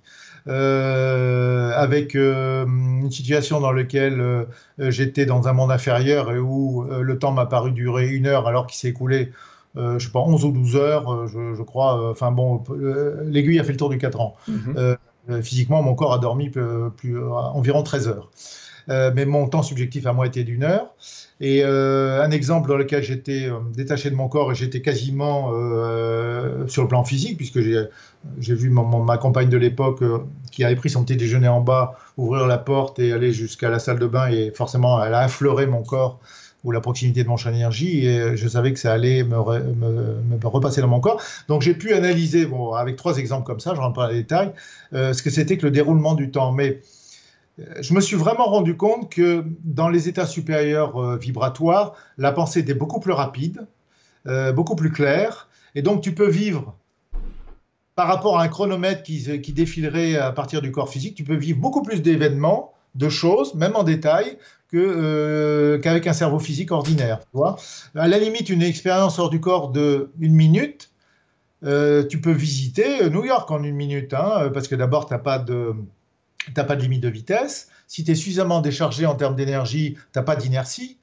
Et euh, tu as une capacité de traitement de l'information qui est prodigieuse. Tu as, un microprocesseur qui, qui, tape très très fort. Mmh. Donc euh, bah, tu te balades comme, euh, pas Spider-Man, mais Flashman, Flash, et tu balades à 3000 km par seconde et tu visites New York, tu vois. et donc en une minute, tu peux vivre énormément de choses. C'est dû donc à ta capacité de traitement, ton état mental. Et donc, les, écrits tibétains disent de temps en temps que ta pensée, euh, ta, lucidité est sept fois plus importante. C'est juste une indication pour dire qu'elle peut être qu'elle est proportionnelle en fait euh, au niveau vibratoire dans lequel tu te trouves. Et donc dans les mondes supérieurs, ta pensée est extrêmement rapide, extrêmement précise, extrêmement claire. Et donc la notion subjective du temps expose complètement quand euh, tu n'as plus besoin de temps pour traiter un problème, pour créer quelque chose, c'est-à-dire euh, pour euh, lutter contre une inertie qui n'existe quasiment plus. Euh, pour te déplacer d'un point A à un point B, tu n'as plus besoin de temps, mais, tu peux choisir d'y aller lentement. Hein. tu n'as plus une unité de temps parce que tu n'as plus besoin de manger, boire, dormir, te reproduire. donc où est le temps? Puisque ces marqueurs-là n'existent plus. Et tu parles aussi d'énergie. Il y a une autre dame qui fait des voyages astro et qui fait des stages aussi qui s'appelle Akena et qui explique que qui n'a rien à voir avec les vérandas, hein, qui s'appelle bien Kena, et qui, euh, et qui explique que la charge d'énergie au moment de ton départ te permet d'aller plus ou moins loin, d'enregistrer plus ou moins d'informations. Alors, je savais pas qu'elle avait, avait, écrit ça, mais euh, mm. elle, a, raison, parce que c'est vraiment la charge d'énergie. Si c'est trop chargé, assez vite, tu vas pouvoir euh, ne pas t'éloigner, enfin, tu vas, tu vas être bloqué, c'est-à-dire tu vas pas pouvoir t'éloigner plus de ton corps. Et tu auras, auras, même du mal à voler, ce qui est très irritant. Hein. C'est vraiment. Alors, pour mettre les boules, il n'y a pas mieux. Hein. Merde, je suis sorti, je peux pas bouger, c'est con. oui, alors bon, il y, a, différentes étapes. Alors je le dis aussi, j'en profite, je fais une parenthèse. Euh, pour les gens qui vivent des, sorties spontanées hors du corps, il y a deux écueils euh, qui leur permettent de faire des sorties à la noix, d'éviter de faire des sorties à la noix, pardon. Le premier truc, c'est que dès qu'ils sont sortis, ils sont paralysés. S'ils sont paralysés, il ne faut pas qu'ils se démettent comme, euh, qu'ils se débattent dans tous les sens. Il faut qu'ils attendent que de pouvoir bouger naturellement. Ça, c'est une première étape.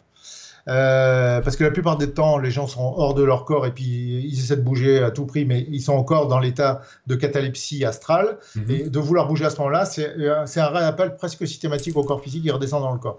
Donc, s'ils se trouvent dans cette condition-là, déjà, pas bouger, pas se secouer, attendre de pouvoir bouger. Et dès qu'ils peuvent bouger, on trace, on s'éloigne de euh, le plus possible du corps physique. Et là, les gens sont souvent intégrés parce qu'ils traînent dans leur chambre, euh, juste à côté de leur corps. Et c'est comme si tu avais un morceau de ferraille à côté d'un électroaimant. Hein, tu reviens très vite. Donc, le premier réflexe, c'est que dès que je peux bouger, je me barre à peu importe qu'elle soit 10 mètres ou 10 000 km. je me barre.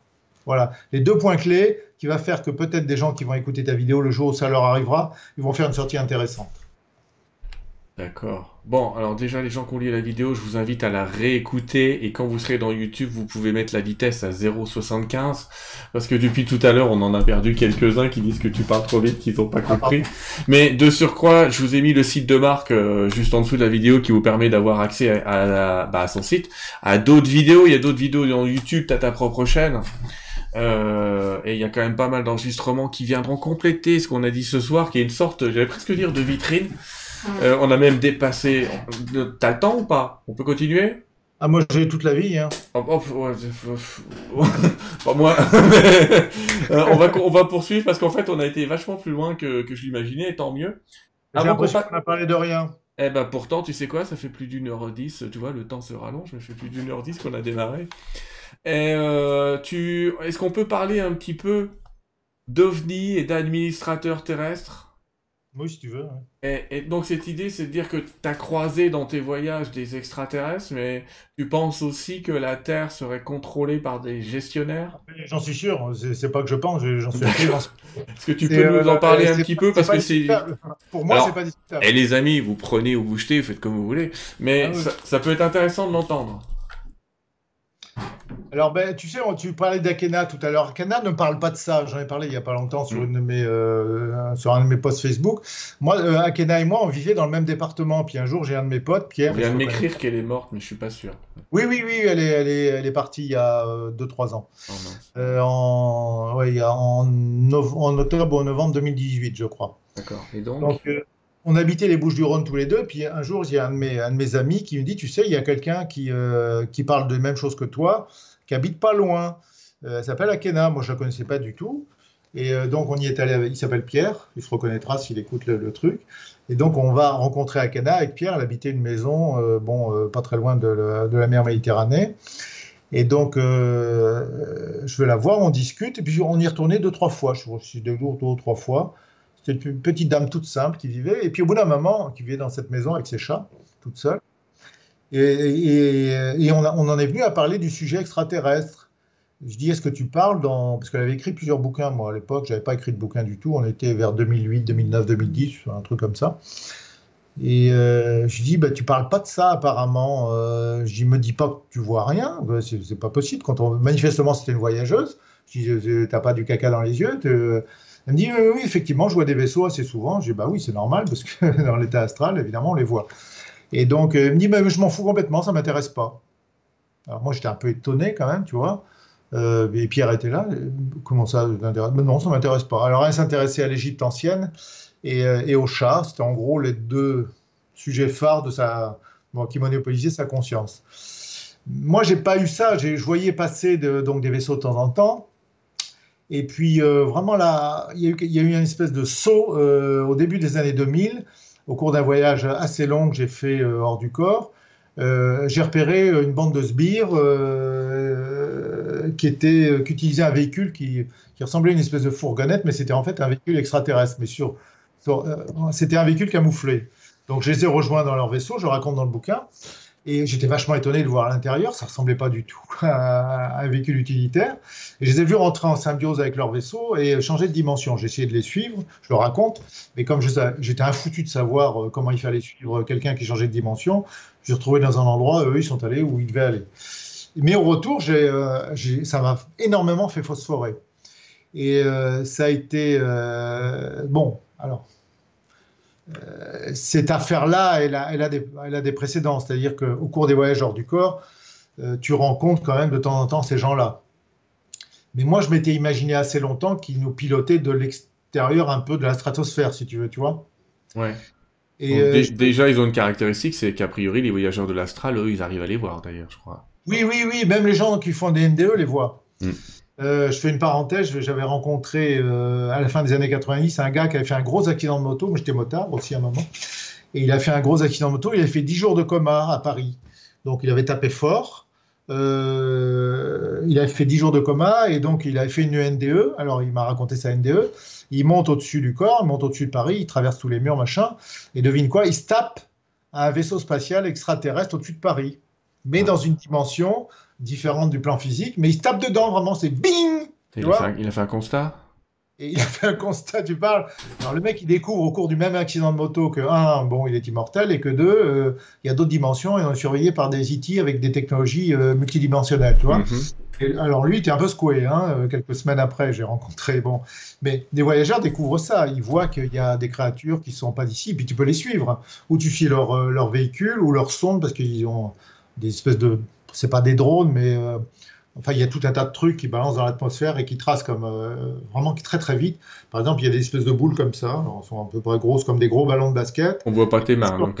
il y a presque rien dedans. Tu te demandes comment ça bouge ce truc-là, mais ça trace.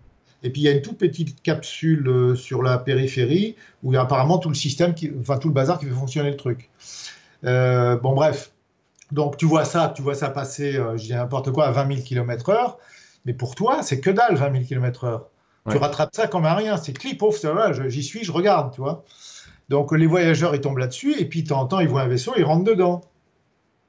C'est le réflexe normal. c'est qui ces gens-là? Donc, et là, tu te rends compte que, et ça, bon, ça m'est arrivé assez tôt, euh, c'est un espèce de choc quand même. Tu te dis, bon, euh, tu peux être accueilli. Alors, je la fais courte, hein, je rentre un peu dans les détails tu es accueilli par des gens qui sont capables de te voir alors que tu es dans l'état astral et qui te dit welcome, viens, euh, on te connaît, machin truc, tu vois. Alors, euh, tu es ado, tu te dis, mais qu'est-ce que c'est que ces histoires?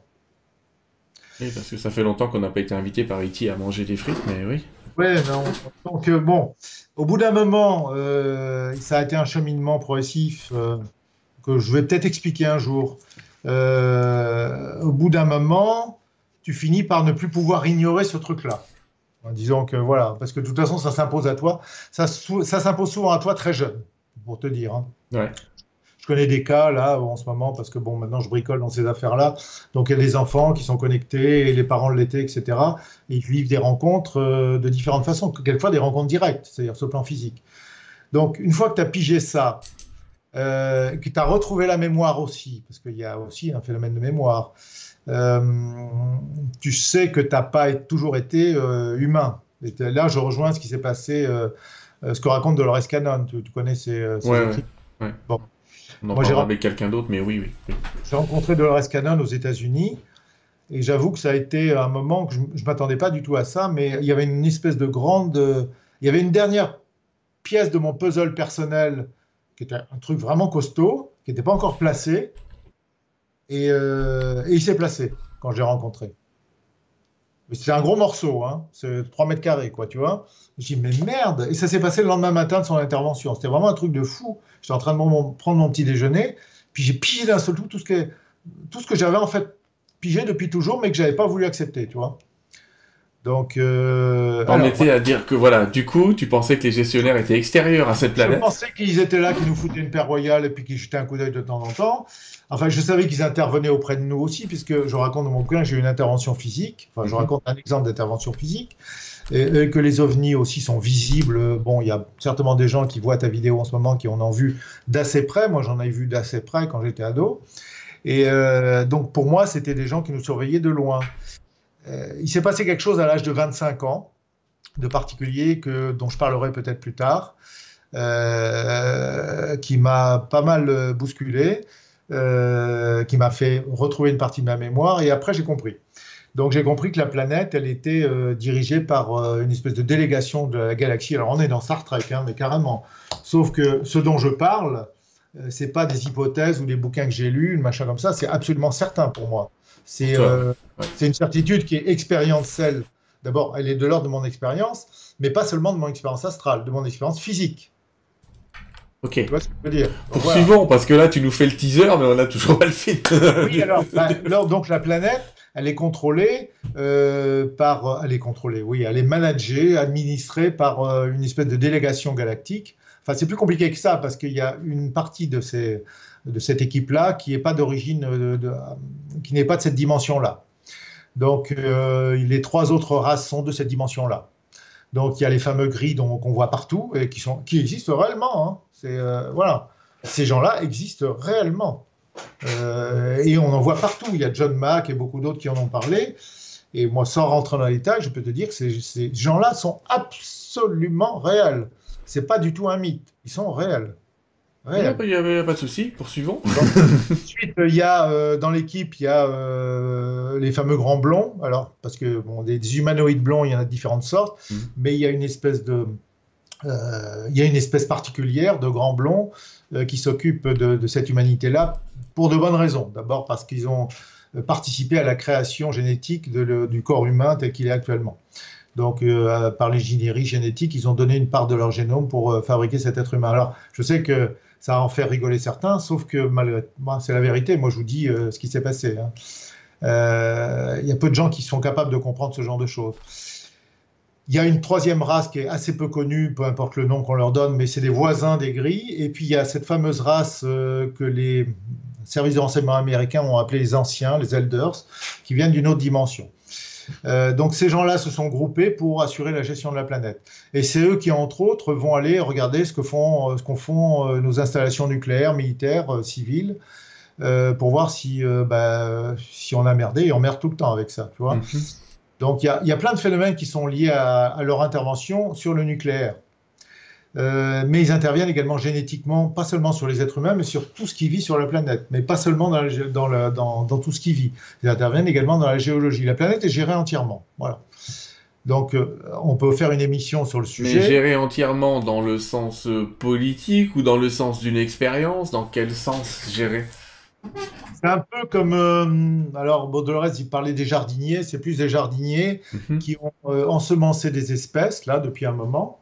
Euh, c'est-à-dire des centaines de millions d'années, et qui à un certain moment interviennent plus ou moins pour euh, bah, euh, faire de cette espèce, comme une plante, hmm. bah, une race, si on parle de la race humaine, une race qui va petit à petit évoluer, faire quelque chose de sympathique. Pour l'instant, on est au stade embryonnaire de la sympathie. Ouais, on a su, mais Guy dit la même chose, qu'effectivement, on était issu d'un certain nombre de races extraterrestres et qu'on a des rares mélanges qui ont marché, entre guillemets. il, y a eu plein, d'essais, hein, mais hmm. bon, voilà.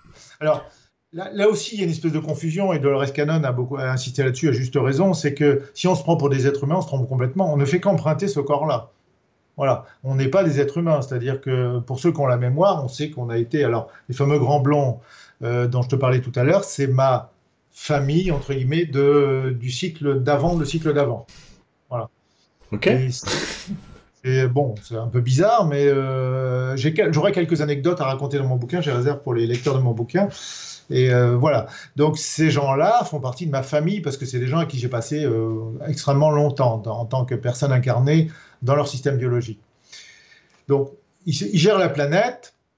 Et, euh, mais ils, laissent quand même beaucoup les êtres humains se démerder entre eux. Ils, les laissent se faire des guerres. Ils les laissent se massacrer. Ils ont assisté aux guerres, à la deuxième guerre. on pourrait se dire qu'ils n'interviennent pas des masses, ouais. Oui, mais c'est le, le, but. Hein. Quand tu es gardien de, de parc national, tu vas pas empêcher un lion de bouffer une antilope. Ça ressemble un petit peu à la directive 1 de Star Trek, effectivement. Pas d'ingérence extraterrestre sur des peuples moins évolués que nous. Eh ben, tu sais, quand j'ai assisté à la conférence de Dolores Cannon, elle a commencé par ça. Et moi, je connaissais pas cette dame, honnêtement. J'étais là, bon, une, une, série de conférences en Arizona. Je commençais par rigoler quand elle a dit ça, la directive 1. Je me dis, mm. oh, elle est marrante, cette, petite nana, elle avait 80 ans à l'époque déjà. Et donc, euh, et puis après, le reste, ça m'a cogné la tête, hein, ce qu'elle a raconté. Hein. Je te jure. Hein parce que je m'attendais pas à ça du tout. parce qu'elle est rentrée dans le vif du sujet et j'avais l'impression qu'elle parlait de moi. Ouais, quand elle parle des vagues, on va en parler avec quelqu'un d'autre qui va nous parler très profondément de Dolores Cannon et de tout ce qu'elle a travaillé sur ces vagues d'arrivées euh, successives.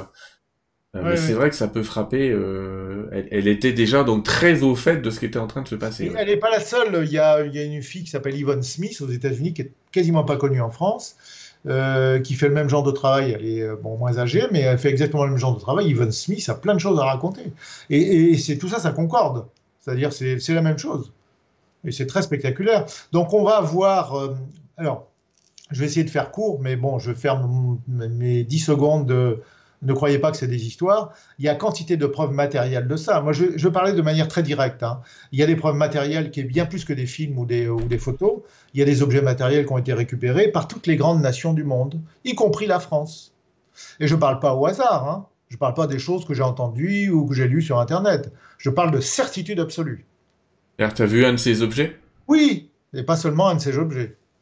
Et je sais de manière certaine qu'il y a un petit groupe en France, par exemple, qui s'occupe de ces questions-là. Je ne suis pas dans les hypothèses. Hein D'accord. C'est de manière certaine. c'est impressionnant. Je pense que tu viens de retourner la, tête de, de, quelques-uns de spectateurs. Ah, ah, j'insiste bien, ce ne sont pas des illusions, ce pas des trucs que j'ai vus sur Internet, ce pas des bouquins que j'ai lus, c'est du solide. Est-ce que tu penses qu'ils vont se présenter un moment ou un autre ou pas, toi? Euh, oui, inévitablement, mais euh, je pense que ça prendra. Alors, comme je ne fais pas partie du conseil d'administration, euh, à mon grand regret, parce que sinon j'aurais deux trois trucs à leur dire, mais bon, je connais leur réponse par avance. Mm. la révélation ne viendra pas d'une initiative humaine, ça c'est certain. Parce que s'ils voulaient se, se, montrer entre guillemets, c'est-à-dire faire prendre conscience à l'ensemble de l'humanité que bah, on est dans une, dans une espèce de civilisation cosmique avec multiplicité d'espèces euh, plus ou moins intelligentes et avancées technologiquement, ça leur prendrait quoi pour euh, faire comprendre ça à tout le monde sur la planète? Un quart d'heure? Pas plus? Je sais pas. En tout cas, euh, ce que j'ai toujours dit, arrêtez déjà de voir la version belliqueuse des extraterrestres. Vous imaginez que des bah, gens qui ont 3 milliards d'années sur nous d'avance, ils avaient voulu nous tuer, ils appuyaient sur un bouton et on n'en parle plus. Mais bien sûr. Alors bon, les histoires sont un petit peu plus compliquées que ça, mais d'une manière générale, effectivement, s'ils étaient là pour nous envahir, que ce soit les reptiliens et tout ça, les gens délirent complètement avec ça. Euh, parce que il y a les conspirationnistes qui prennent des éléments euh, qui sont factuels, qui sont réels, sans les avoir vérifiés, parce qu'ils n'ont pas les moyens de le vérifier en général. Et ils le mélangent avec des, des affabulations totales, et tout ça, ça crée un bloc pour décrédibiliser l'ensemble. Et ces gens-là sont manipulés par les agences de renseignement américaines, et je sais très bien comment ils font. Et euh, je ne vais pas citer le nom de ces agences, parce que si je prononce leur nom, ils ne sont pas connus. Hein. Si je prononce le nom en ce moment euh, sur cette émission, tu vas être repéré immédiatement.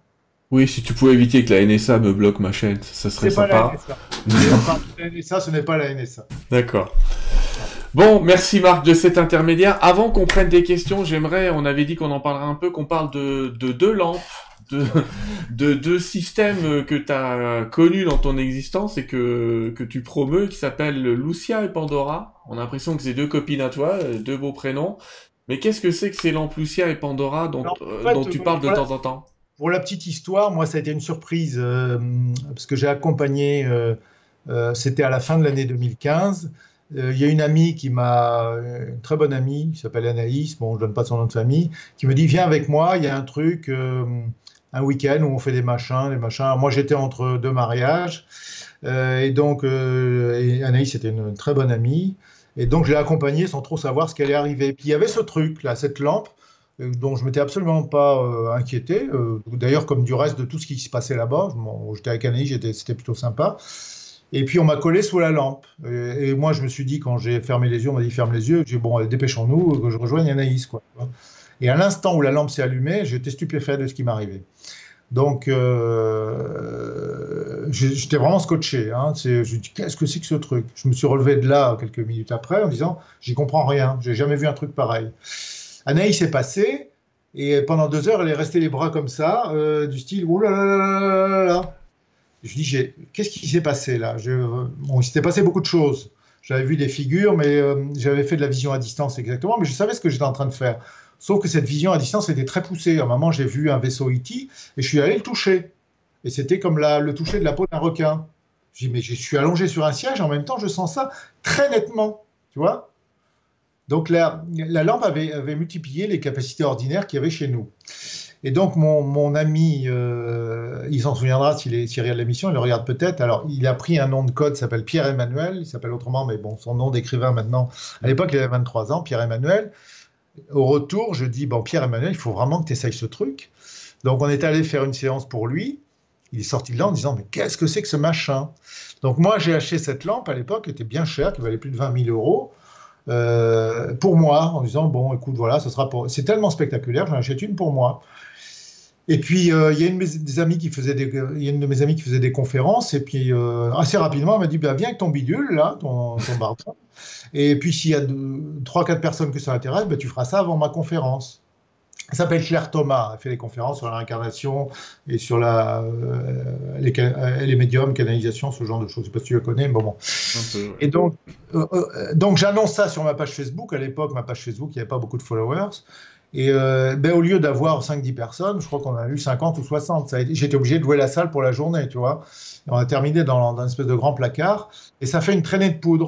Demandé d'aller partout, alors que la, le produit existait déjà depuis plusieurs années. Euh, moi, quand j'en ai parlé en disant ça m'a scotché. Pour le moment, on sait que ça fait des choses bizarres, mais ça fait quoi? C'est-à-dire que les gens voient des, a priori des images du style stéréoscopique euh, ou des choses comme ça? C'est l'état, alors bon, ça prendrait des plombs d'en parler, mais ça change ton état de conscience. Euh, 19 personnes sur 20, euh, alors il y a une personne sur 20 qui va pas euh, ressentir de trucs particuliers, ça change ton état de conscience. Parce que ton état de conscience, il est tributaire de ce que tu perçois. Et ce que te fait percevoir ce genre de technologie est tout à fait inhabituel et va stimuler ton cerveau. Euh, c'est un peu Donc c'est des lampes qui clignotent à des fréquences particulières. Et... Voilà, qui vont entraîner des actions de ton cerveau avec des rythmes d'état, des rythmes d'alpha et des entrelacements assez étudiés entre les deux pour justement pour développer euh, les aptitudes de ton système neuronal. À la base, c'est des neurostimulateurs. D'ailleurs, c'est un neurologue qui a conçu la lampe. Alors, euh, bon, voilà. Donc, moi, j'ai découvert ce truc-là. Euh, je ne m'attendais pas du tout à ça. Hein. J'ai acheté ce truc qui valait cher uniquement pour moi. Et j'étais entraîné là-dedans et à faire des séances partout. J'avais pas du tout prévu ça.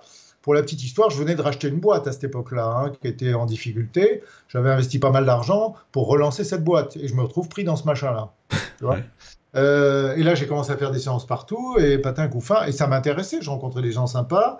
Ça faisait un peu le, recoupement avec ce que. Mais très peu, hein, parce que j'en ai pas parlé dans mon bouquin, je ne le connaissais pas au moment de l'écriture du livre. Et, euh, j'étais embarqué là-dedans. Au bout d'un moment, euh, en parlant et en faisant des séances, il y a les fabricants de Lucia qui m'ont contacté. Puis j'ai appris qu'il y avait une deuxième lampe qui existait, je ne savais pas du tout, moi, la Pandora Star. Et l'importateur qui m'a appelé à plusieurs reprises, je voulais pas le voir. Je dis non, c'est bon, euh, ça va quoi. Et au bout d'un moment, le fil en aiguille, j'en suis venu à distribuer aussi cette technologie. Alors là, j'ai été assez stupéfait parce que moi, je prétends rien de particulier. J'ai essayé, regardez ce qui se passe. Euh, c'était ça, grosso modo. Mais il y a des gens qui se sont imaginés que c'était des engins démoniaques, euh, que par exemple Pandora Star, ça venait de boîte de Pandore. Alors en fait, je vais juste donner un exemple du délire des gens. Pandora Star ne vient pas de la boîte de Pandore. Étymologiquement, ça vient de poêle à frire. Parce que euh, l'ingénieur Jimmy Simpson qui a conçu euh, euh, Pandora Star, il a commencé par faire un proto en vissant les composants dans une, dans une poêle en téflon, une poêle à frire. Et une fois que ça a marché, il s'est dit bon, panne, panne, panne, comment on va appeler ce, truc-là? Panne, allez, Pandora, parce que c'est panne. Voilà, poêle à frire, l'étymologie, ça vient de là tu vois? Euh, et, donc, bon, voilà. Les gens ont raconté, enfin, certaines personnes ont raconté n'importe quoi, mais moi j'ai fait des études là-dessus. Il y a quand même euh, beaucoup de gens qui, qui rapportent des expériences assez surprenantes et positives, et quelques personnes qui supportent pas ce genre de choses. Alors, il y en a un sur mille ou deux sur mille, mais il y en a qui supportent pas de regarder la lumière derrière les arbres, tu sais, quand tu circules en voiture et que le soleil se couche derrière. Oui, et puis il y en a peut-être aussi qui supportent pas l'effet stroboscopique qui peut provoquer chez certains êtres sensibles des choses comme ça. C'est ça, mais c'est une petite minorité. Hmm. Euh, d'ailleurs, on fait un essai pour ça, et moi j'invite les gens, euh, parce que c'est plus moi qui fais les séances, c'est ma, compagne, là, quand les gens viennent. Je leur dis écoutez, on fait un test. Euh, à l'instant, si ça vous incommode, on arrête tout de suite. Voilà. Et vous devez vivre une expérience agréable tout du long. Mais on a 95% d'expériences qui sont hyper agréables et qui sont très enrichissantes. Donc voilà, après, les gens qui ont un avis sur quelque chose qu'ils n'ont pas expérimenté. Ouais, voilà, ce que je vais vous dire, faites-le. Moi, je ne l'ai pas fait, donc ne me demandez pas mon avis. Mais faites cette expérience, allez la vivre, et vous verrez bien. C'est 15 secondes. Tu risques. Mais c'est un truc de fou parce que c'est que de la lumière blanche. Donc, euh, moi, je suis obligé de constater que c'est quand même pas mal. On a eu un couple qui est passé la semaine dernière, là, malgré le confinement. Euh, le couple est sorti, je peux te dire, il n'était pas. Euh, était... voilà, bon, ils, ils doivent écouter l'émission en ce moment. C'est juste le dernier exemple. Waouh! Ils sont, ils m'ont appelé deux trois jours après et waouh, voilà, tu vois, je, je rentre dans les détails. pas anodin. C'est euh, bon, c'est intéressant de voir qu'on arrive comme ça à une époque où on commence à avoir des technologies qui vont venir soutenir l'évolution de la conscience ou soutenir ce. Dossier, si tu veux, Sylvain, je t'enverrai un dossier parce que cette truc-là, il sort pas du néant. Il a été théorisé déjà il y a plus d'un siècle. Il y a des gens qui ont qui bon, il y a bien plus d'un siècle parce que déjà le, euh, il y a très longtemps, on avait constaté que les lumières périodiques, il y a 2000 ans, 3000 mm. ans, on utilisait déjà la flamme d'une bougie pour changer l'état de conscience, tu vois. Donc, euh, j'ai fait un document que je pourrais t'envoyer qui explique mm. la, les développements au XXe siècle de ces technologies-là, qui a fait un véritable bond quand on a pu faire des LED. Euh, donc, une LED, si tu veux, ça s'allume et ça s'éteint instantanément. Et on peut parler au cerveau, parce qu'on a un signal carré. Toi, tu as, fait de l'informatique. Ouais, ouais. En tout cas, on atterrit sur les différents types d'ondes du cerveau, oui. Voilà, et là, tu maîtrises vraiment le message que tu envoies au cerveau. Donc, je t'enverrai si tu veux un document de quelques pages qui explique tout ça. Pourquoi pas. En tout cas, c'est intéressant parce qu'effectivement, ça semble être l'évolution de techniques qui étaient utilisées effectivement depuis très longtemps, qui s'appelle le phosphénisme. Et le phosphénisme, c'était de regarder une lumière de manière fixe et puis après de la faire bouger dans son mental et ça suffisait à provoquer déjà des états de conscience modifiés. tu vois là, mais oui, c'est vrai, mais tu as, tu as raison, sauf que le, le phosphénisme, moi je compare à un boulier comparé à un ordinateur. Exactement, le phosphénisme c'était le truc, le, c'était le truc que tu fais avec une bougie, donc on n'est pas du tout en train de parler de la même chose. C'est un truc, c'est un déferlement, ça part dans tous les de là, je oh là là, qu'est-ce qui m'est arrivé? Mais quand on sait l'effet qu'on avait avec une bougie, on peut se dire qu'effectivement il y a probablement mieux depuis. Si t'as l'occasion, euh, tu, tu, passes chez moi. Écoute, j'ai des amis, je salue Tiffany ce soir, qui ont cette lampe, tu l'as aussi. Euh... Bah, Qu'est-ce qu'elle en dit? Pardon? Si elle l'a acheté, je... bah, ah bah écoute, si elle l'a acheté et si elle fait des séances avec ça, c'est que ça va. Qu'est-ce qu'elle en dit, Tiffany? Elle en dit que ça, y a plein d'effets fantastiques avec ça, avec les gens sont généralement contents, décontractés, avec des, quand même des effets hallucinatoires qui sont particuliers. Alors, c'est des figures, euh, c'est pas hallucinatoire, là, bon, j'ai expliqué. Euh, je sais pas quel terme employer, mais. Oui, c'est des figures fractales qui sont euh, homothétiques à ton champ d'énergie. On rentre un peu dans les détails. Vas-y. c'est parce que ça parle beaucoup plus que ça en a l'air. Mais donc les figures, les hallucinations que tu as, elles sortent pas du tout du néant. Elles sont structurées par ton champ d'énergie. j'ai appris ça au fil du temps. Et quand j'ai expliqué ça aux inventeurs de Lucia, ils m'ont regardé avec des yeux ronds. Parce que j'ai pigé des trucs qu'ils n'avaient pas pigé eux-mêmes. Et, j'ai prouvé à certains de mes stagiaires que c'était bien comme ça, que c'était absolument réel, ce que j'avais interprété. Et euh, donc voilà, je referme la parenthèse, c'est pas le cœur du sujet, c'est juste un outil qui est sympa pour changer l'état de conscience et qui va aider par exemple les hypnothérapeutes ou mm. les sophrologues à changer l'état de conscience des gens qui viennent les voir. Euh, au lieu d'y passer une demi-heure avec des techniques dans tous les sens, on se met cinq minutes sous la lampe et on est bon pour, le, pour la suite, tu vois. Mais c'est pas je, profite de, des, quelques minutes que tu donnes, euh, que tu as imparti à ça, pour dire je, je, dément totalement le fait que cette lampe puisse provoquer des sorties hors du corps. La plupart des gens s'imaginent. Ah bah oui, il y en a qui se posent la question, oui, oui, oui. oui. Totalement faux. C'est pas fait pour ça c'est pas fait, ça ne marche pas pour ça. Même si des gens ont l'illusion de sortir hors de leur corps, ils se trompent, ils font de la vision à distance. Ça n'a jamais provoqué, sous mes yeux, une sortie hors du corps. Oui, voilà, il y, a notamment des lunettes de rêve lucide qui utilisent un truc un peu semblable, parfois. Ce, ne sont pas des sorties hors du corps. Hmm. Euh, on aura peut-être l'occasion d'en discuter, toi et moi, pour, hmm. parce que j'ai proposé de parler de ça.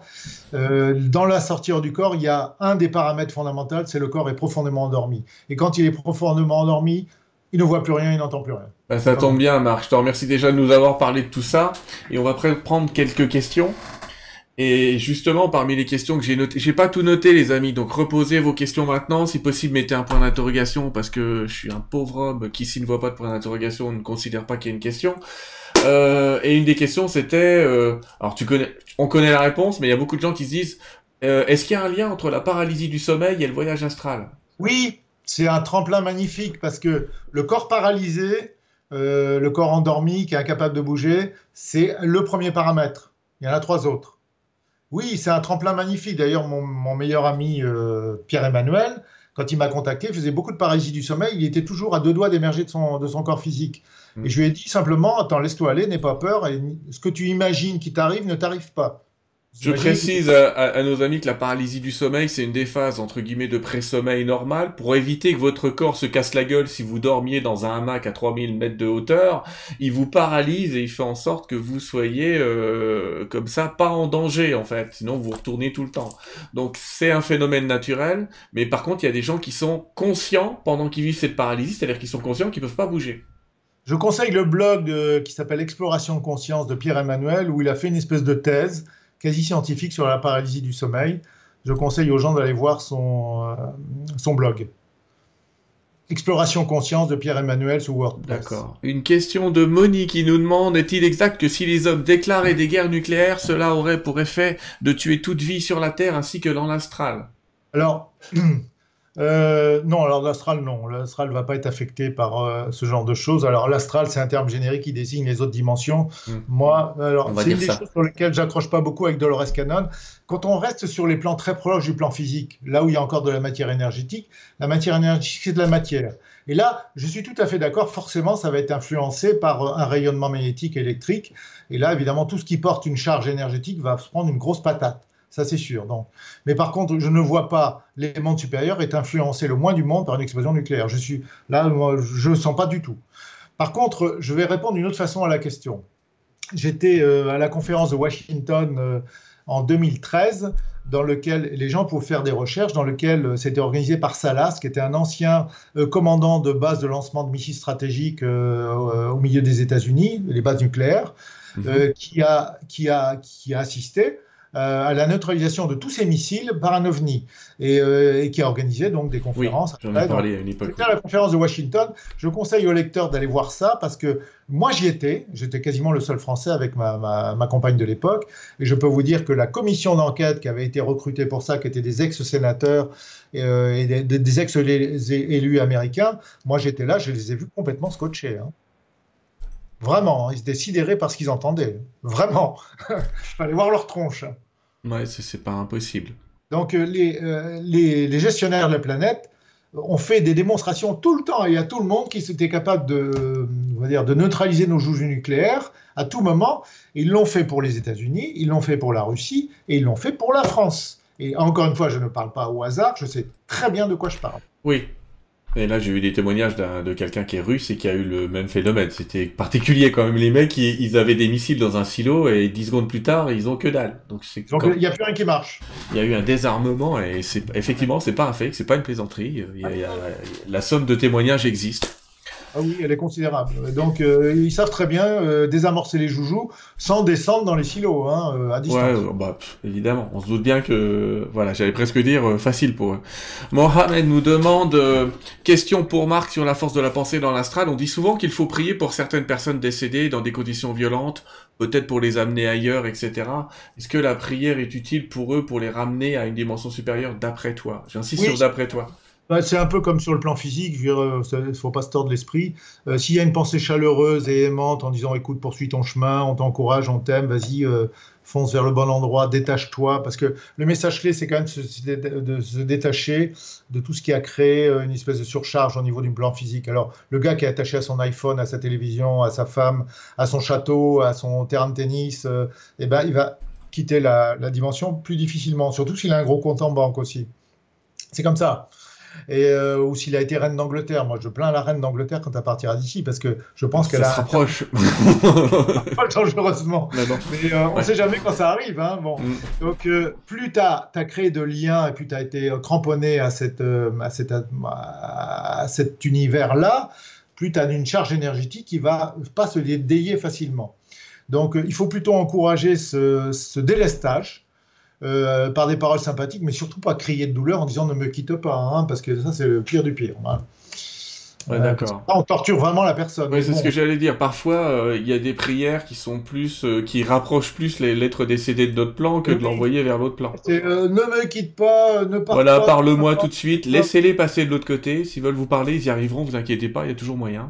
Mais il faut, faut, leur foutre la paix. Ils partent en vacances. Ils bon, on en a parlé d'ailleurs. Je vous invite les amis qui posaient la question à regarder l'émission qu'on a fait avec Geneviève Delpech la semaine dernière. On en a parlé aussi de ça, parce qu'elle est médium, donc elle sait très bien qu'il faut un certain temps de 2 à 3 mois avant que l'âme fasse correctement son chemin, Quelqu'un nous demande, c'est Cathy, alors c'est particulier comme question, mais elle a vu à son travail un être dont la tête était plus grande que la nôtre, d'au moins 15 à 20 cm. Elle se demande si c'est un extraterrestre ou un hydrocéphale, mais est-ce que tu as vu des races extraterrestres qui avaient des têtes, des grosses têtes? Alors moi, évidemment, je connais pas tous les êtres de la création, mais oui, il y, a de, y a de tout. Euh, effectivement, il y en a qui ont des grosses têtes par rapport à leur corps. Ouais. Bon, les, corps, les corps peuvent être petits, mais tu as de tout. Euh, as... Alors, est-ce que la tête était en forme de patate? Elle était plutôt là, une patate horizontale. Dans ce cas-là, c'est un orange. Mais bon, c'est une race qui n'est pas connue du grand public. Euh, sur, euh, c'est des voisins des, de ceux, qu'on appelle les gris, qui viennent des États réticuli. ils sont dans le même coin. D'accord. J'ai Groundhog Day qui me demande si tu peux poster les documents dont que tu voulais m'envoyer sur ton site ou les mettre quelque part à disposition. Euh, ouais, je peux les mettre euh, sur ma page Facebook. Oui, euh, oui, j'ai fait un document qui reprend l'historique de des technologies de stimulation comme ça, et vous allez voir que c'est cool. Hein. Il, et il demande, il demande si un jour ce système va être open source, c'est-à-dire si ça va permettre à d'autres personnes de fabriquer des systèmes similaires. Alors en fait, euh, mon pote Pierre-Emmanuel, il a essayé, parce que c'est un petit génie quand même. Bah, euh, parce qu'il y a des gens qui ont dit, bon, bah, moi je fais ça dans, mon garage avec une bougie euh, et, un cylindre percé. Sauf que c'est un peu plus compliqué que ça. Il a bossé pas mal de temps avant de faire un truc qui fonctionnait pas mal. Un, bout de programme qui faisait quelques minutes et qu'il avait monté dans une boîte en bois, mais il s'est écrasé la tête. Hein. C'est pas si simple que ça. Mm. ça peut se faire. simplement, il faut bien comprendre que euh, vous allez passer beaucoup de temps, mais c'est pas impossible. Et puis derrière, il faut faire les programmes. C'est un peu comme des partitions de musique. Hein. Tu peux, tu construis l'instrument, puis après, mon vieux, il faut que tu fasses les, partitions de musique, tu vois. Donc il y a deux problèmes. Euh, sinon, mais si t'as pas de partition de musique, la euh, création de la lumière, le séquençage et le spectre lumineux. Voilà, c'est assez complexe en fait. Ben, mon pote Pierre Emmanuel, il a vraiment travaillé là-dessus. Et donc, alors, il y a des lunettes qui existent qui, sont un petit peu ces technologies-là, mais euh, on va dire d'un rang euh, nettement inférieur. Les, sensations sont vraiment pas comparables, mais sont quand même pas mal. Alors il y a Lexman, euh, je ne sais plus comment ils s'appellent les deux autres noms. Bon bref, euh, je sais plus. Bon bref, Pion, Pion, je sais plus un truc comme ça. Mm. Et on, est en train d'en discuter parce qu'il n'y a que deux fabricants actuellement de ces technologies-là. Et euh, j'en discutais justement avec mon pote l'importateur tout à l'heure qui doit nous écouter.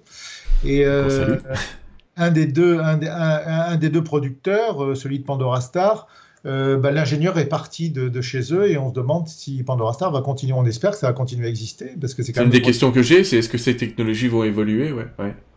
Alors, mm, euh, oui, elles, peuvent évoluer. Maintenant, euh, moi, je ne suis pas chercheur. Euh, pour changer l'état de conscience, à mon avis, on peut agir par le son, par la lumière et probablement par les ondes électromagnétiques. Alors, il y a qui travaille là-dessus actuellement, je ne sais pas. Mais de toute façon, bon, les, ondes lumineuses, c'est l'électromagnétisme. Mais la conjugaison entre les sons et en particulier certains sons graves. Et ici, j'ai une technologie. La première technologie que j'ai achetée, c'est une technologie basée sur des sons qui intègrent le corps physique. Alors bon, les gens ne sont pas au courant que j'ai ça ici parce que c'est lourd à transporter. Mais par exemple, euh, quand on combine les deux, ça, peut provoquer euh, des, expériences encore plus poussées. Tu sais, les tambours chamaniques avec des Oui, je comprends ça. Mais je, suis en train de penser à quelque chose. Tu as été à l'Institut Monroe et Monroe, il avait travaillé les sons MI5. C'est en rapport ou pas? Moi, ça m'a pas fait grand-chose. Alors, moi, je suis allé, oui. Euh, MI5, isochrone, pour ceux qui nous écoutent, renseignez-vous sur ce qu'est sont ces sons. Il y en a qui sont très sensibles à ça. Hmm. Moi, je ne fais pas partie de ceux qui, euh, pour qui ça a un effet monumental, franchement. Maintenant, je me suis tapé une semaine non-stop à l'Institut Monroe à travailler 20 heures par jour. Hein. Ouais, sur d'autres sujets de vision à distance notamment. Ouais. Hmm. Voilà, mais on utilisait cette technologie-là pour changer l'état de conscience. Donc, moi, pour moi, Lucia ou Pandora me fait plus d'effet. Si on la conjugue à des sons, c'est bien. Voilà. pour moi, les deux conjugués sont bien. Maintenant, il y a des gens qui vont euh, bah, préférer. Les gens de type chamanique, par exemple, j'ai remarqué, j'en ai pas mal qui sont venus me voir, euh, ils vont préférer les sons parce qu'ils sont habitués à, ressentir les choses et à être connectés à la Terre, tu vois. Euh, et les gens qui sont un peu plus perchés, ils vont préférer les stimulations lumineuses. Exact. par exemple, pour les sons, je sais que quelqu'un comme Joe Dispenza, dans certaines, certaines parties de son travail, utilise les sons. On voit euh, Jean-Jacques Charbonnier dans les séances de TCH qui utilise aussi le son pour modifier l'état de conscience en même temps que l'hypnose. Ça fonctionne très bien. Hmm. Donc c'est vrai qu'il y a, il y a des choses qui sont très ouvertes là-dessus. Euh, alors... Bah, alors pour répondre à ta question, il y a, il y a des produits qui sont pas chers parce qu'open source ça veut dire que c'est abordable. Ouais. Euh, il y a les lunettes qui sont pas très chères, ça vaut euh, entre 400 et 500, 600 euros, mais c'est quand même pas les effets de Pandora Star. Mais il faut bien comprendre juste pour défendre les gens parce que moi je suis pas, je ne fais que distribuer les produits et encore je l'ai pas fait tout de suite. Il faut bien comprendre que ce sont des petites structures avec des toutes petites séries. Justement, on en parlait tout à l'heure avec Alex, qui est l'importateur de Pandora Star pour la France. Euh, tu vas fabriquer au maximum 300 lampes d'un coup. Et pendant longtemps, ils ont fabriqué 5 à 10. Et les Lucia, c'est fabriqué quasiment un par un ou deux par deux. Et bah, c'est pas Lucia coûte une fortune par rapport au Pandora. Les Pandora, c'est à peu près 5000 euros la lampe. Ouais, c'est 5000 euros. Hmm. Mais il y a deux Lucia. Il y en a une qui vaut euh, bah, le prix d'une voiture, 25 000 euros. Et ils en ont sorti une qui fait à peu près 8000 euros. Euh, qui, est, très très bien. Euh, ils l'ont sorti il y a à peu près il y a un an, là maintenant. Mm. Elle, est elle, est franchement sympa. Lucia 3. La Lucia, ils sont, dès le début, ils sont appelés Lucia numéro 3. Je sais pas il n'y a pas de numéro chez eux. Il n'y a pas de numéro 1 ni numéro 2, c'était Lucia numéro 3. Donc euh, voilà, après, tu te dis, tu sais, quand tu achètes un iPhone ou un smartphone, quel qu'il soit, si tu prends pas d'abonnement, ça va te coûter entre 600 et 1000 euros, ou voire plus. parce que, en fait, si tu prends un abonnement, bah, en fait, tu le payes, mais d'une autre mm. façon. Mais euh, un, téléphone comme ça, euh, à produire, ça coûte 10 dollars ou 20 dollars. Ouais. Et c'est vendu 10 fois, enfin, c'est pas 10 fois, c'est 100 fois plus cher.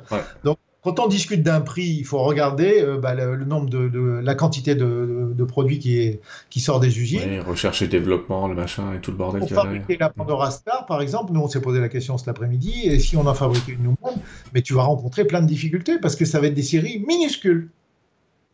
Hein, tu vas pas en faire 10 millions qui vont te rester sur les bras, tu vois. Tu vas dire, bah tiens, je prends un gros riz, on fait 30. Puis après, tu te les manges et puis euh, tu vas voir en combien de temps tu les, tu les vends, tu vois. C'est vraiment pas de la tarte, cette histoire-là. Elle n'est pas simple parce que ça reste un produit euh, très confidentiel, un marché niche pour l'instant. Ouais, je, pense quand même que ça va s'ouvrir. C'est mon avis, mais je pense que ça va s'ouvrir. Euh, Glougaski, hein, pas facile à prononcer, Glougaski, euh, qui me dit, j'ai une question sur les rêves, je fais des rêves toutes les nuits. Je m'en rappelle, ils sont très très très réalistes, mais finalement, le fait qu'ils soient réalistes, c'est déjà une traduction, c'en est pas, qu'en est-il? Alors, euh, il y a beaucoup de questions qui sont posées au cours des stages sur les rêves et les rêves lucides. Moi, euh, je suis assez tranchant. Euh, un rêve lucide, dans le mot rêve lucide, il y a le mot rêve. Ça reste un rêve. Alors, euh, c'est pour ça que quand on reviendra tous les deux, toi et moi, sur les fondamentaux du voyageur du corps, il y a un truc qui s'appelle la lucidité. ça, c'est le deuxième paramètre. 100% de lucidité. Sinon, c'est pas un voyage astral, c'est du n'importe quoi. Ça peut être du rêve lucide. Mais c'est là où je suis pas d'accord avec bon, un mec qui, qui, fait des trucs aux États-Unis où il mélange tout. Lui. Les rêves lucides, pour lui, c'est des voyageurs du corps. Non, c'est vraiment pas la même chose. Mais c'est sympa un rêve lucide. Mais euh, c'est un peu comme de regarder Disneyland à la télévision plutôt que de y aller. D'accord, donc tu penses que notre ami fait des rêves lucides ben, Plus ils sont colorés, plus ils sont intenses, plus ils sont significatifs et moins ils sont biologiques, plus il va se rapprocher symboliquement de la sortie du corps, mais il faut qu'il y ait quatre paramètres qui sont réunis. Voilà, donc euh, c'est un indice euh, déjà de, comment dire, de liaison multidimensionnelle quand même, s'il se souvient bien de ses rêves et qu'il soit coloré et vivace. D'accord. Nathalie demande. Alors, moi, je vais compléter la question. Dolores Cannon, elle a aussi travaillé sur. Euh, elle a mis en place des trucs qui s'appellent des l'hypnose régressive. Est-ce que tu en as déjà fait, toi? Non. Non. Comme ça, on répond à la question. C'est non, les gars. Bon, euh... euh... Blam, blam, blam, blam, blam. Ingo Swan a vu des infrastructures sur la Lune. Est-ce que tu as déjà visité la Lune?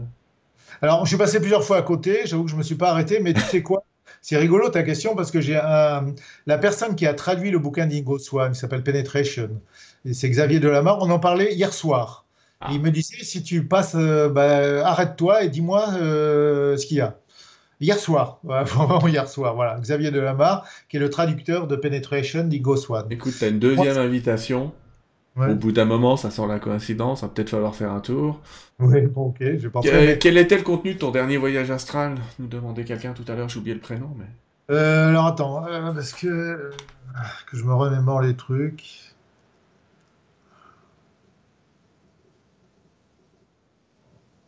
Parce qu'il y a aussi ce que j'ai envie de dire et ce que j'ai pas envie de dire. parce que bon, ah, c'est ça. Je veux pas faire le trait à ta place. non, non, mais pour rentrer dans les détails, j'ai souvent de la part de ma compagne ce genre de questions. et je réponds à ce que je veux parce que euh, les gens vont pas forcément comprendre ce que je raconte. Moi, les, les, voyages les plus sympathiques, c'est les voyages où je travaille pas, où je me promène. D'accord. Euh, et les voyages où je monte dans des univers supérieurs. Voilà. Donc, euh, la connexion est. Ah, c'est bon, on t'entendait. On a perdu un peu l'image, mais on entendait le son. Donc voilà. Donc les, euh, c'est ces voyages-là qui sont les plus intéressants pour moi. Mm. Euh, c'est pas quand je suis sur le plan physique en train de farfouiller à droite ou à gauche dans le coin ou un peu plus loin. Donc les voyages les plus sympathiques pour moi, c'est quand je me libère et que je visite des paysages et que j'explore des trucs que je connais pas du tout. Voilà et c'est inénarrable parce que euh, il se passe rien forcément, enfin rien de particulier, si ce n'est je flotte au milieu d'un endroit, je vais dans un autre. Il y a ici des beaux arbres, je ressens l'énergie des arbres, je pénètre dans les arbres, je sens des choses que je suis incapable de traduire sur le plan physique. Je rencontre des êtres qui n'ont jamais été incarnés, qui sont des êtres indescriptibles, mais bon, je vais essayer de décrire quand même, etc. Et c'est, euh, j'ai beaucoup de mal à en parler, mais par contre, quand je tombe sur un voyageur, là, ça, ça part tout seul. Voilà. Paul, je voyage pas pour le moment. Moi, j'ai fait mes valises, mais je suis à l'aéroport depuis 35 ans. Euh, depuis même plus longtemps que ça, j'ai 47 ans. Mais, euh, Marc, euh, est-ce que tu as déjà rencontré dans tes voyages des entités qu'on pourrait appeler des anges ou des archanges ou des gens de ce genre-là? Absolument. Oui. Comment ça s'est passé. Surprise Parce que là, je pensais qu'on se foutait de ma gueule. Et je le raconte dans mon bouquin, la première fois, c'était un séraphin qui s'est pointé. Alors je me dis, mais qui, qui se fout de ma gueule à ce point-là hein? Parce que moi, j'imaginais pas que c'était. Je pensais à un esprit blagueur, là. Ah oui, je me dis, il y a quelqu'un qui se fout de ma gueule quelque part où il est, puis j'ai essayé de détruire sa création. Non, non. Et en fait, euh, ça m'est pas arrivé souvent, mais après, j'ai rencontré euh, bah, des anges, en l'occurrence. Et donc, moi, je suis assez naturel. Je suis allé taper la discute, euh, enfin, discuter avec eux, enfin, avec lui, en l'occurrence, en particulier. Mm. Et on a eu un, un, assez long échange euh, je pourrais peut-être le raconter dans, mon, dans le prochain livre, ça. Ah ouais, il y a un chapitre à mettre là.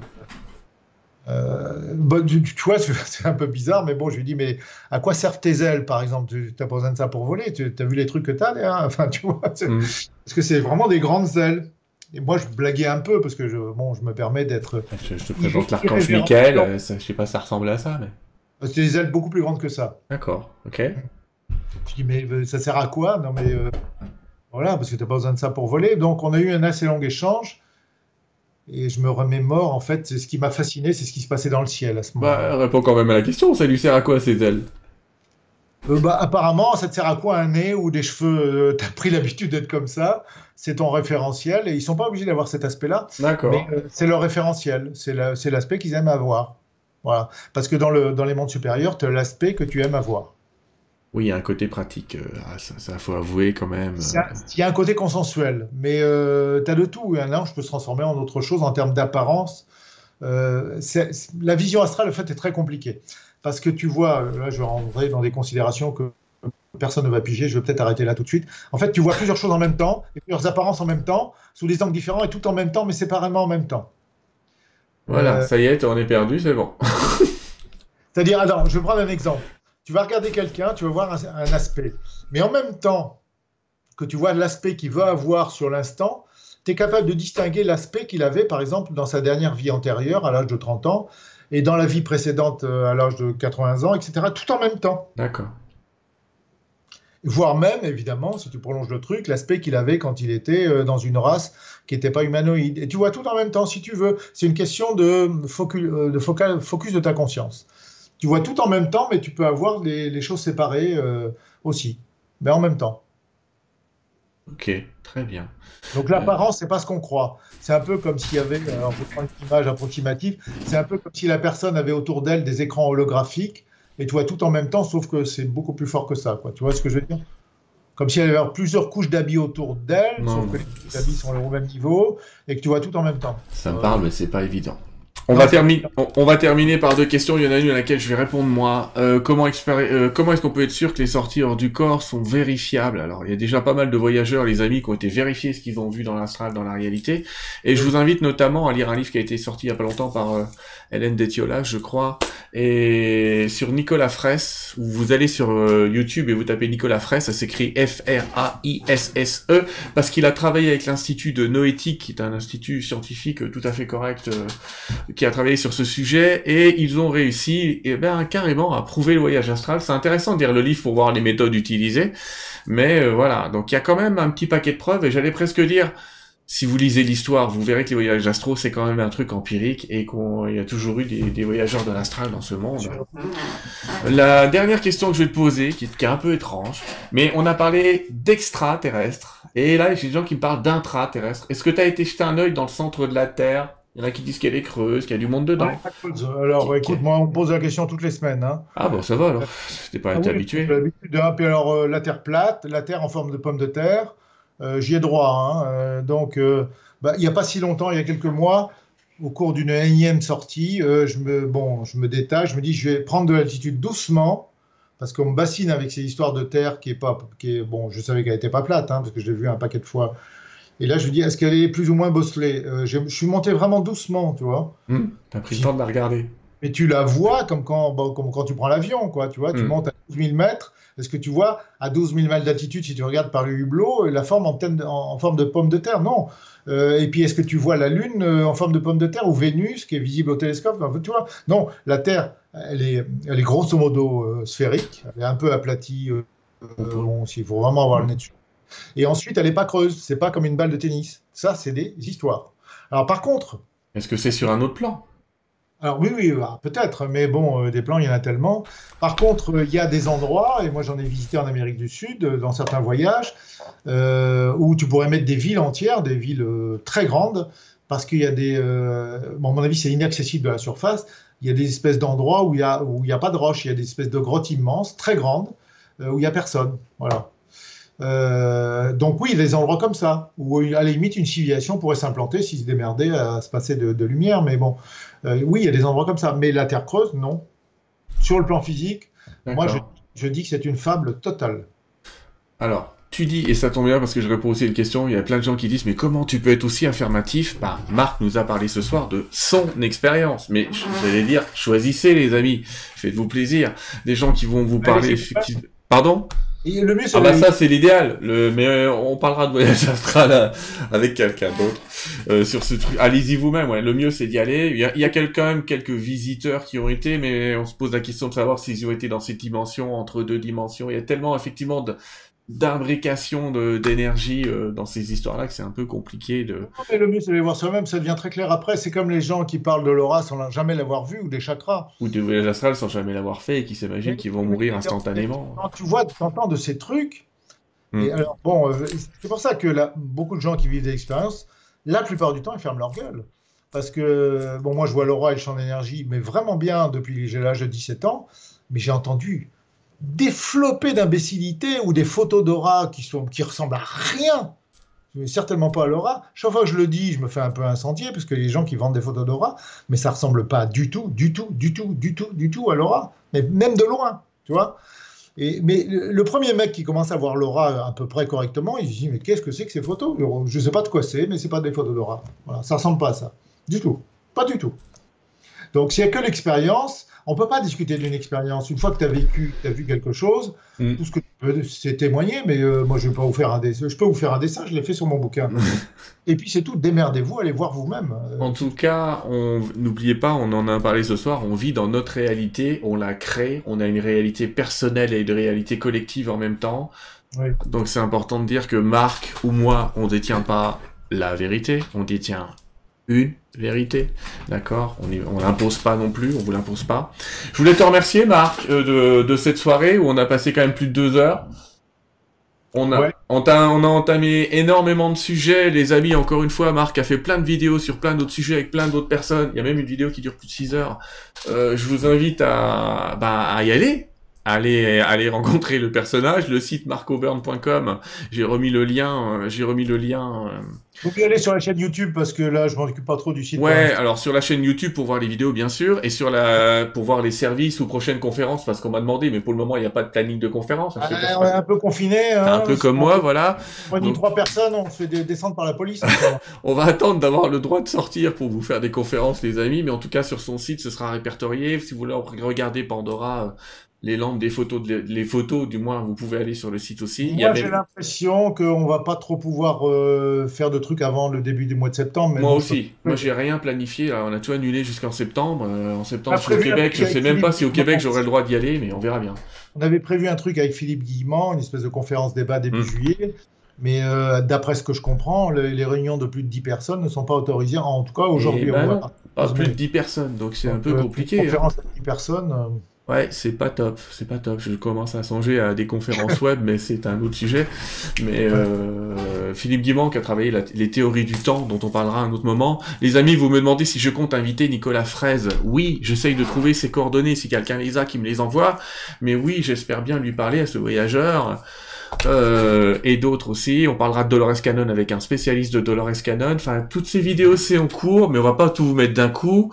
C'est pas toujours facile à digérer. C'est bien parce qu'avec Marc, on a abordé l'entrevie, on a abordé euh, les histoires de karma, on a abordé des histoires énergétiques, pas forcément compris. C'est pas forcément facile de comprendre ces histoires d'énergie et de comprendre que notre monde est un système euh, d'énergie, d'information et de lumière.